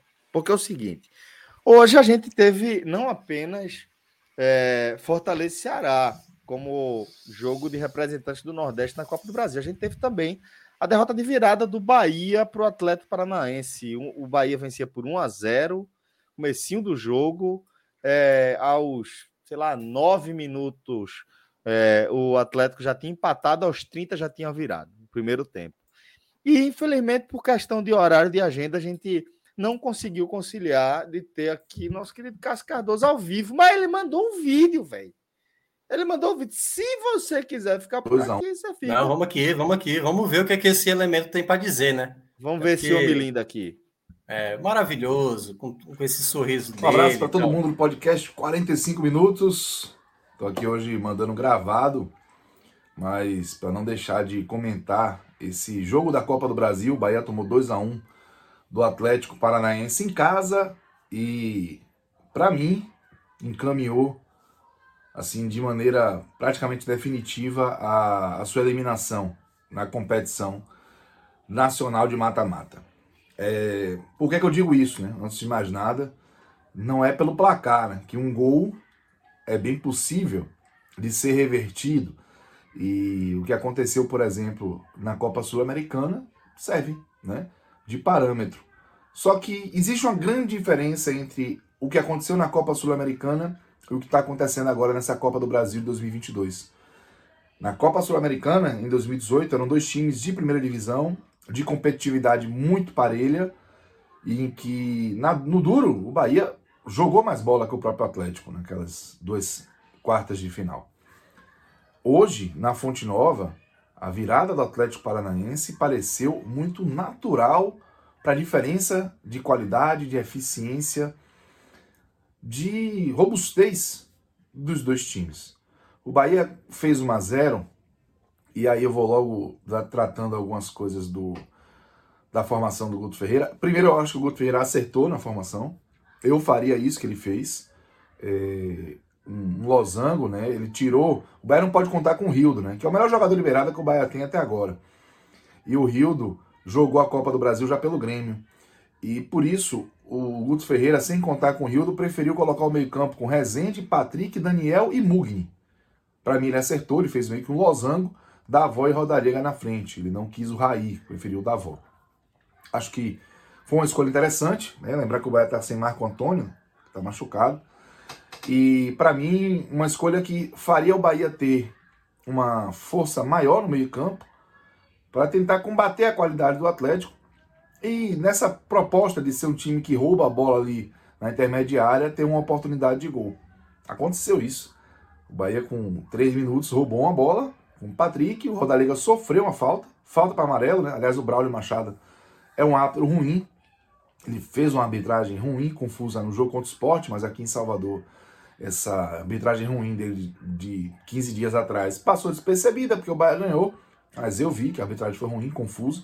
E é só ver, inclusive, como os jogadores do esporte eram revoltados com, com o árbitro.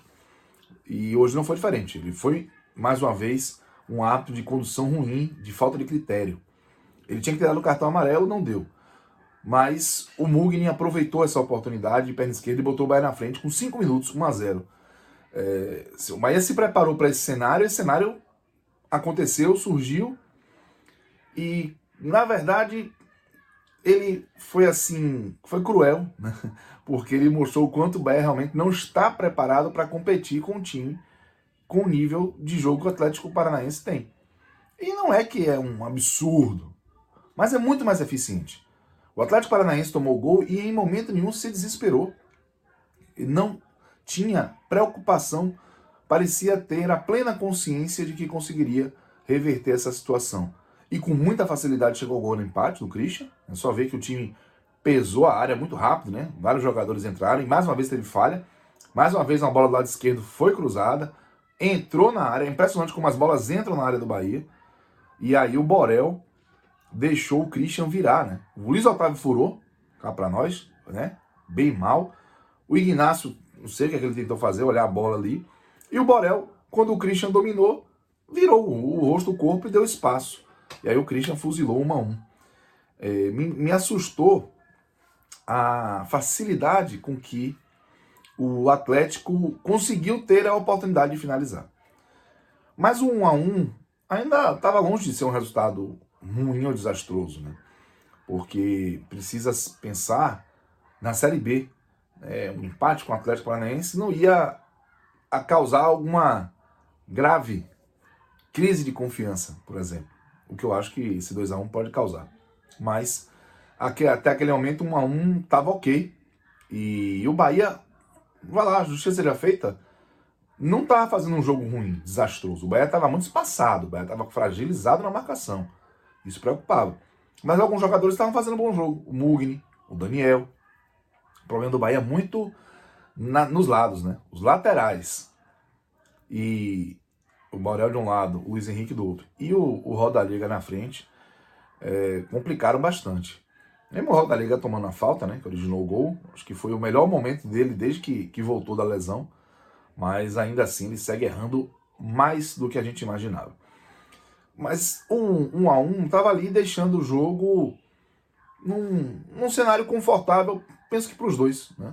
O Bahia tentando o seu jeito, o Atlético buscando ali uma outra é, escapada, mas tinha tido a, a, chan a chance com o Terans. O Atlético demonstrava ter uma facilidade muito maior para construir uma jogada e finalizar essa jogada. O Bahia é um sacrifício. O Bahia, é, a bola roda, gira, vai para um lado, vai para outro, fica mascando. A bola fica viva nos pés dos jogadores do Bahia. A diferença de qualidade dos dois times foi absurda. E aí, essa diferença de qualidade ela foi facilitada quando o Pablo faz um lançamento e o Luiz Henrique escorrega. Eu acho que o Luiz Henrique ter escorregado foi uma fatalidade até a página 2, porque, pelo que eu entendi, ele tentou um movimento esquisito. Ele não tentou atacar a bola de frente e escorregou. Eu tenho a impressão que eu, ele ou tentou atacar a bola e desistiu, ou não ia atacar a bola e resolveu atacar de uma hora. O fato é que ele fez um movimento que me pareceu estranho, escorregou, e o Kelvin, né, que estava deitando e rolando no primeiro tempo, cruzou Pedro Rocha fazer o 2 a 1 é, Quem acompanha as análises que eu faço já sabe que eu tenho muito ceticismo em relação à capacidade do Bahia de reagir. E eu trato aquele jogo contra o Criciúma como uma exceção, uma feliz exceção, mas uma exceção. E hoje não foi diferente. O Atlético fez o 2 a 1 ficou confortável no jogo e a partir desse 2 a 1 não foi ameaçado pelo Bahia. Vai lá, um chute do Roda Lega, no início do segundo tempo, e o que mais? O que mais é, é o, o, Bento, goleiro do Atlético, precisou fazer de relevante? Que susto realmente ele acabou tomando? Nenhum. Então o, o, o Bahia foi um time que recebeu do Atlético, inclusive, o benefício de ter a bola. O Atlético tirou o pé do acelerador no, no segundo tempo. O Atlético começou a se poupar, administrar um placar. E ainda assim o Atlético teve a melhor chance no segundo tempo. O Pedrinho, atrás esquerdo das vitórias, saiu na cara do gol. E o Danilo Fernandes fez uma defesa incrível para evitar que o Atlético saísse com a classificação até matematicamente sacramentada, né? Porque imaginar esse Bahia fazendo dois gols de diferença lá. Um já é bem improvável, você imagina dois gols de diferença. E aí, é, o que a gente viu no segundo tempo foi mais um, um episódio do, do Bahia se debatendo contra defesas. E se a gente tem times de Série B parecendo defesas muito sólidas, você imagina o Atlético Paranaense da Série A. Né? O Bahia rodou, girou a bola, tentou, tentou, tentou, mas foi uma lástima a sua produção ofensiva, fazendo com que o 2 a 1 fosse bem natural justo e principalmente econômico em relação à diferença de qualidade dos dois times. Essa parte sim. É porque o Atlético não quis colocar em prática, o Atlético não quis mais forçar, o Felipão pragmático e deu ao Bahia ali, pelo menos no placar, uma sobrevida. Mas é muito difícil, muito improvável que o Bahia consiga um resultado diferente de uma derrota lá na Baixada. Se o Bahia não perder na Arena da Baixada, mesmo que seja eliminado empatando, já vai ser uma surpresa. Porque é, não dá para imaginar o Bahia competir com o Atlético errando do jeito que esse Bahia erra. Quer ver um exemplo? Quando o Luiz Henrique errou, o Atlético fez 2 a 1 um. Quando o Atlético deu a bola no pé do Rodalega, o Rodalega nem dominar a bola conseguiu. Então, é, bastava o Bahia cometer qualquer vacilo que o Atlético chegava rapidamente e finalizava. O Bahia, para finalizar, foi um sacrifício. Um time que realmente é um deserto de ideias, apesar, e aí vem uma coisa quase contraditória, né? De reconhecer que o Daniel fez um jogo, um jogo destacado em relação aos seus companheiros. Mas esse 2 a 1 é, serviu ali para mostrar né, que o teto do Bahia é bem baixo, mostrar que o Bahia realmente é um time de Série B, para a Série B pode competir. É, e contra a maioria dos times da Série B, se o Bahia jogar o que jogou, principalmente no primeiro tempo, a tendência é conseguir bons resultados, mas para a Copa do Brasil, a, o melhor realmente é não ter uma expectativa muito alta, porque hoje Atlético Paranaense e Bahia pertencem a universos bem distintos. O que cabe agora de desafio ao Bahia é absorver a pancada da segunda derrota seguida na Fonte Nova e tentar mudar o rumo dessa prosa contra o Novo Horizontino no sábado, porque se a gente trata aqui essa derrota para o Atlético, pela segunda vez seguida estamos tratando uma derrota do Bahia com lamento, mas relativizando o dano. Porque a Copa do Brasil, infelizmente, né, a tônica do Bahia esse ano não podia ser outra, não é uma prioridade. A Copa do Brasil para o Bahia é um bônus né, diante da urgência de subir para a primeira divisão. Jogar a Copa do Brasil com um time de Série B hoje é muito complicado. E foi isso que a gente viu na, no gramado da Fonte Nova. Mas por isso que estamos relativizando, por isso que, que eu trato com um certo conformismo. Mas não dá mais para o Bahia perder na Fonte Nova.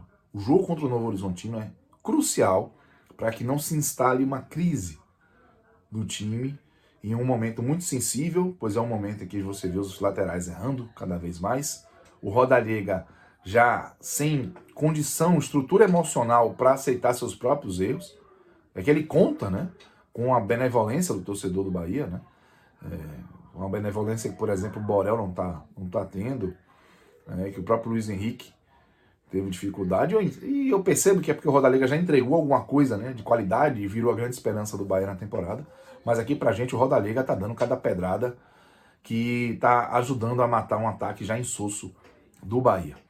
Bom, fica aí a análise desse jogo, uma análise de, um, de uma partida é, que, que só representou o que é a diferença entre o terceiro da Série A e o terceiro da Série B. Como destaques individuais do Bahia, eu vou colocar o Daniel. Para mim, ele conseguiu escapar né, dessa dificuldade que o Bahia tem de jogar. É, fez um jogo dinâmico, fez um jogo de, de, protagonismo, buscou o jogo o tempo todo. E infelizmente para ele, para o Bahia, companheiros não acompanharam, com perdão da redundância. E eu vou destacar o Danilo Fernandes, que também foi decisivo. Né? O Atlético poderia ter feito 3 a 1 ele naquele lance do Pedrinho, foi uma defesa monumental na cara do gol. E o Danilo Fernandes acabou evitando. Destaques negativos, Rezende foi mal. Os laterais, o Douglas Borel foi muito mal, uma dificuldade, parece um jogador de uma nota só. E, e as oscilações são bizarras. O lateral esquerdo, Luiz Henrique, um escorregão tosco que acabou é, tirando ele do jogo mesmo. Tirou o Bahia do jogo, tirou ele do jogo. Djalma entrou e foi um festival de chutes aleatórios e cruzamentos aleatórios. É, o Davó com finalizações ruins. Realmente é, é um Bahia muito, muito pobre de eficiência. E hoje jogadores apresentaram isso. E o Rodalega com um capítulo especial por conta da expectativa que se tem em torno dele, mas a frustração está vindo na mesma proporção, porque já são quatro jogos seguidos do Rodalega como titular, né? Já são cinco jogos no total. E ele, aliás, já são cinco jogos do Rodalega é, como titular e ele não vem conseguindo corresponder. É o quarto desses cinco, é o terceiro que ele termina sendo que o jogo contra o Operário ele jogou até os 82, então jogou boa parte da partida e segue sem conseguir ser nem sombra do que se imaginava dele nesta Série B do Bahia. Então, Copa do Brasil agora é, é realmente uma espinha no calendário do Bahia. É o Bahia tratar com maturidade esse jogo contra o Atlético, vai ser inclusive uma sequência que o Bahia vai estar fazendo viagens para jogar a Série B. Ser inteligente para não passar uma vergonha no placar lá mas para entender que a eliminação é o caminho natural diante do que foi visto hoje na Fonte Nova e o foco ser, evidentemente, na Série B, porque o Bahia só vai conseguir ser competitivo na Copa do Brasil se estiver na Série A, com time de Série A, com orçamento de Série A e com a qualidade de montagem, claro, de time de Série A. Então, ficamos por aqui. Mais uma derrota, mais um dano atenuado, mas a próxima, se vier, essa realmente não vai ter como tratar de maneira mais suave, muito menos relativizar. Acabou o fôlego para o Bahia ficar tomando porrada. Acabou o oxigênio. Agora vai ter que botar a carinha para fora e ganhar seus jogos. Um abraço. Eu fico Cascardoso. Impressionado, fico impressionado. Ele é bom, ele é bom. ele, é, é muito bom. bom, ele é muito bom, pô. Ele é muito bom. Ele tem um poder de síntese e uma capacidade de traçar paralelos muito boa. Gosto muito da leitura de Cardoso. É. Só a síntese. Não, é porque... não, mas é porque, tipo assim, no, no, ele no. Embora a gente sabe que o Cássio ele é bem detalhista, né? A gente até brinca com essa questão do dele falar muito, mas esses praticamente 14 minutos que ele falou aí, tem todo o detalhamento do que foi a partida, destacando cada situação, o preocupante. Embora, e eu entendo o porquê que ele falou, Celso, a questão do virtualmente eliminado, o Bahia da Copa do Brasil. Porque, de fato, a Copa do Brasil agora para o Bahia é um bônus. E quando você perde em casa, aquilo que o Bahia tem de melhor na Série B, que é o seu mando de campo, fora de casa se torna uma situação mais difícil. E é como ele mencionou, até o jogo da volta, que é daqui a três semanas, né? O Bahia vai ter jogos importantes para a Série B para se manter nessa Série B. Claro que o principal. Grêmio Novo Horizontino em casa, como ele destacou, é. Brusque fora, aí Grêmio em casa, Vila Nova fora, e aí é que vem o segundo o confronto. Atlético Paranaense e depois o Guarani, né? Então, assim, Isso. é aquela sequência que, claro, dos perseguidores, você tem ali um Grêmio que está no crescimento, e vai ter esse duelo direto entre Bahia e Grêmio, e tem o esporte, que também está numa situação ali, né, do Dalpozo, se Dalpozo vai conseguir trazer um resultado e tudo mais, mas queira ou não, é, essas três semanas até o jogo da volta é que vai dizer o quanto o Bahia vai poder estar tá dedicado, focado, para ainda tentar fazer o que ele tentou, até conseguiu fazer, né? Naquele jogo da Sul-Americana que o próprio Cardoso mencionou, que o Bahia conseguiu vencer lá, levou para as penalidades e acabou sendo eliminado, né? Então, foi, foi isso, né? Foi, foi isso, naquele, foi isso. Foi, naquele jogo foi perdendo os pênaltis. Agora, é, acaba sendo acaba sendo também um, um resultado muito duro para o Bahia, porque a configuração do jogo vai se abrir toda para o Atlético Paranaense também, né? É, para encarar um Bahia numa situação onde ele não sente muito confortável, né? De, de ir para cima, se abrir e conseguir é, manter a, a, pegada de marcação ali atrás. Acho que é um cenário muito, muito traiçoeiro para esse Bahia de Guto. É, algumas coisas têm que passar a funcionar no Bahia. E a gente sabe que, vamos lá, dos nomes que seria uma solução para o jogo da volta. Rodalega, Rodalega conseguir voltar a apresentar seu jogador fundamental. Uhum. Porque é o único cara que você pode imaginar do setor ofensivo, esse cara pode, pode mudar a história de uma partida. Entendeu? E normalmente a gente vê muito isso, né? É, centroavante demorar para ter tração depois de é. lesão, é. né? E principalmente na idade de Rodallega, que não é uhum. nenhum garoto, né? Tem a questão uhum. realmente da idade que dificulta para ele. Então, para conseguir um resultado positivo, para ver se pelo menos leva para as penalidades no jogo da volta, o Bahia tem que ter suas peças muito bem. Danilo tem que jogar muito bem no gol, a defesa que é o grande problema, as laterais do Bahia é uma grande dificuldade. Até lá, Sempre, a né? janela não vai se resolver, ou seja, só depois da oitava de final é que vai ter realmente as mudanças que vai acontecer na Série A e na Série B de elenco, né, de, de mudanças. Então é bem complicado essa situação. Eu concordo com o que o Cardoso mencionou. Realmente, virtualmente, a classificação está na, nas mãos do Atlético Paranaense, mas é por isso que eu digo: até lá, em três semanas, o Bahia tem que ser, tem que ficar um pouco mais forte como time é o time basicamente que a gente vê na Série B, com as dificuldades que tem, com o Rodalega quando voltou sem apresentar o futebol, e como ele falou muito bem, acho que a palavra que ele colocou é: foram duas derrotas, digamos, que se aceita, entre aspas, entendeu? A partir do próximo jogo contra o Novo Horizontino, já não vai ter esse contexto, não tem mais aquela coisa, não, perdeu por conta disso, daquilo. O Bahia, se ele quiser brigar pelo acesso na Série B, e ainda de ser um time competitivo na volta contra o Atlético Paranaense, vai ter que apresentar um futebol melhor. Né? Então, sem isso, esquece. Só para constar, até lá o Atlético Paranaense também fará outras quatro partidas, né? Tem os dois confrontos com o Libertar, perdão, tá, cinco partidas. É, é, cinco partidas. Tem os dois confrontos com o Libertar, mas antes tem Red Bull Bragantino, tá? Neste fim de semana pelo Brasileirão, aí depois joga em casa contra o Libertar, sai para pegar o Palmeiras pelo Brasileirão, Exato. volta a enfrentar o Libertar, só que dessa vez fora de casa. Depois, mais um confronto fora contra o Goiás. Imagino até a possibilidade de poupar jogadores aqui contra o Goiás, porque depois tem esse jogo decisivo com, com o Bahia. É capaz de, de a gente ver o Atlético focando aí na classificação no jogo de volta com o Bahia, né? É, é, é. E preteria um pouquinho aí o confronto com o Goiás, né? Claro que tem uns componentes aí, Celso. Uma coisa que eu achei que não fosse dar tão certo, mas que tá dando muito certo. Filipão chegou e deu muito certo no Atlético sim, Paranaense. Sim. Eu não sim. imaginava que fosse dar tão certo. Eu até imaginava. Que, é, eu até imaginava que pudesse ter ali uma melhoria do último trabalho do Atlético Paranaense, que foi exatamente do Carille, que praticamente ficou nem porque duas semanas, eu acho que nem isso. É, é. E, e o Filipão não, o Filipão ele chegou e o time está rendendo, o time está respondendo com ele na, na beira do gramado, né? Então ele está conseguindo fazer um trabalho em que o elenco consegue corresponder. Porque, assim, em termos táticos, essas coisas, o Filipão ele, ele é um treinador com uma, uma visão mais antiga, né? Mas ele está fazendo o time ser mais empenhado, o time está focado. O Atlético Paranaense é uma das melhores equipes hoje do Campeonato Brasileiro. Não dá espetáculo, mas é uma equipe muito eficiente. E a única coisa que pode favorecer o Bahia daqui a três semanas é se por acaso o Atlético Paranaense cair na Libertadores. Se ele cai nas oitavas da Libertadores, isso já gera um baque no elenco do Atlético Paranaense, e aí possivelmente, ah, Filipão chegou, não deu certo.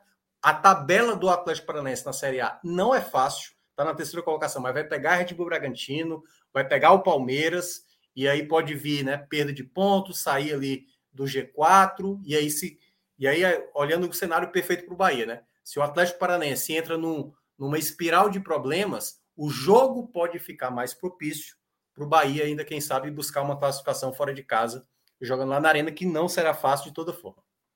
Exato. Só complementando a sua análise sobre é, Filipão, acho que a desconfiança de basicamente todo mundo pairava é, sobre o fato de ele ter vindo de duas temporadas muito ruins, né? na, na, sequência. Foi, caiu com o Cruzeiro, depois comandou o Grêmio também, no Grêmio que caiu. E então, foi assim, rebaixado isso. É, é, são duas temporadas muito ruins. A, a, agora a gente entendendo é, o.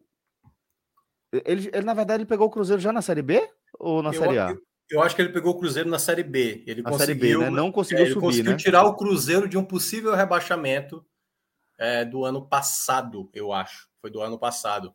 Mas assim, Isso. já havia um bom tempo que o, o, o, Filipão não conseguia bons trabalhos. O próprio Palmeiras, do último rebaixamento, ele consegue ser campeão na Copa do Brasil, o time vai muito mal no brasileiro, e depois ele acaba saindo e o Palmeiras acaba sendo rebaixado. Mas ele já estava um bom tempo sem a, apresentar um trabalho de segurança, né? Isso. Mas, obviamente, fazendo aquela ressalva, Celso, porque o que há dois anos, o Vanderlei Luxemburgo pegou aquele time do, do Vasco e o é. Vasco subiu. E ele foi bater no Palmeiras, o, foi. o, o Luxemburgo, né? Luxemburgo, né? Até depois chegar o Abel Ferreira e conseguir fazer o Palmeiras ser melhor. Pois é, mas é isso. É, galera, dessa forma a gente vai encerrando aqui o nosso programa, fechando nossa pauta. Eu agradeço aqui a companhia de Tiago Minhoca, mais uma vez, guerreiro aqui comigo até o fim. Atravessamos, inclusive, a dissertação de Cássio Cardoso. Aliás, eu tenho uma pergunta antes da gente encerrar. Amanhã a gente Pô, vai ter H-Menor? Amanhã, amanhã o que tudo indica, sim. Mas, velho, depende de um, um uma jogada de sinuca, de tudo dar certo. A gente pintou um, uma convocação para uma reunião importantíssima às 12 em Boa Viagem.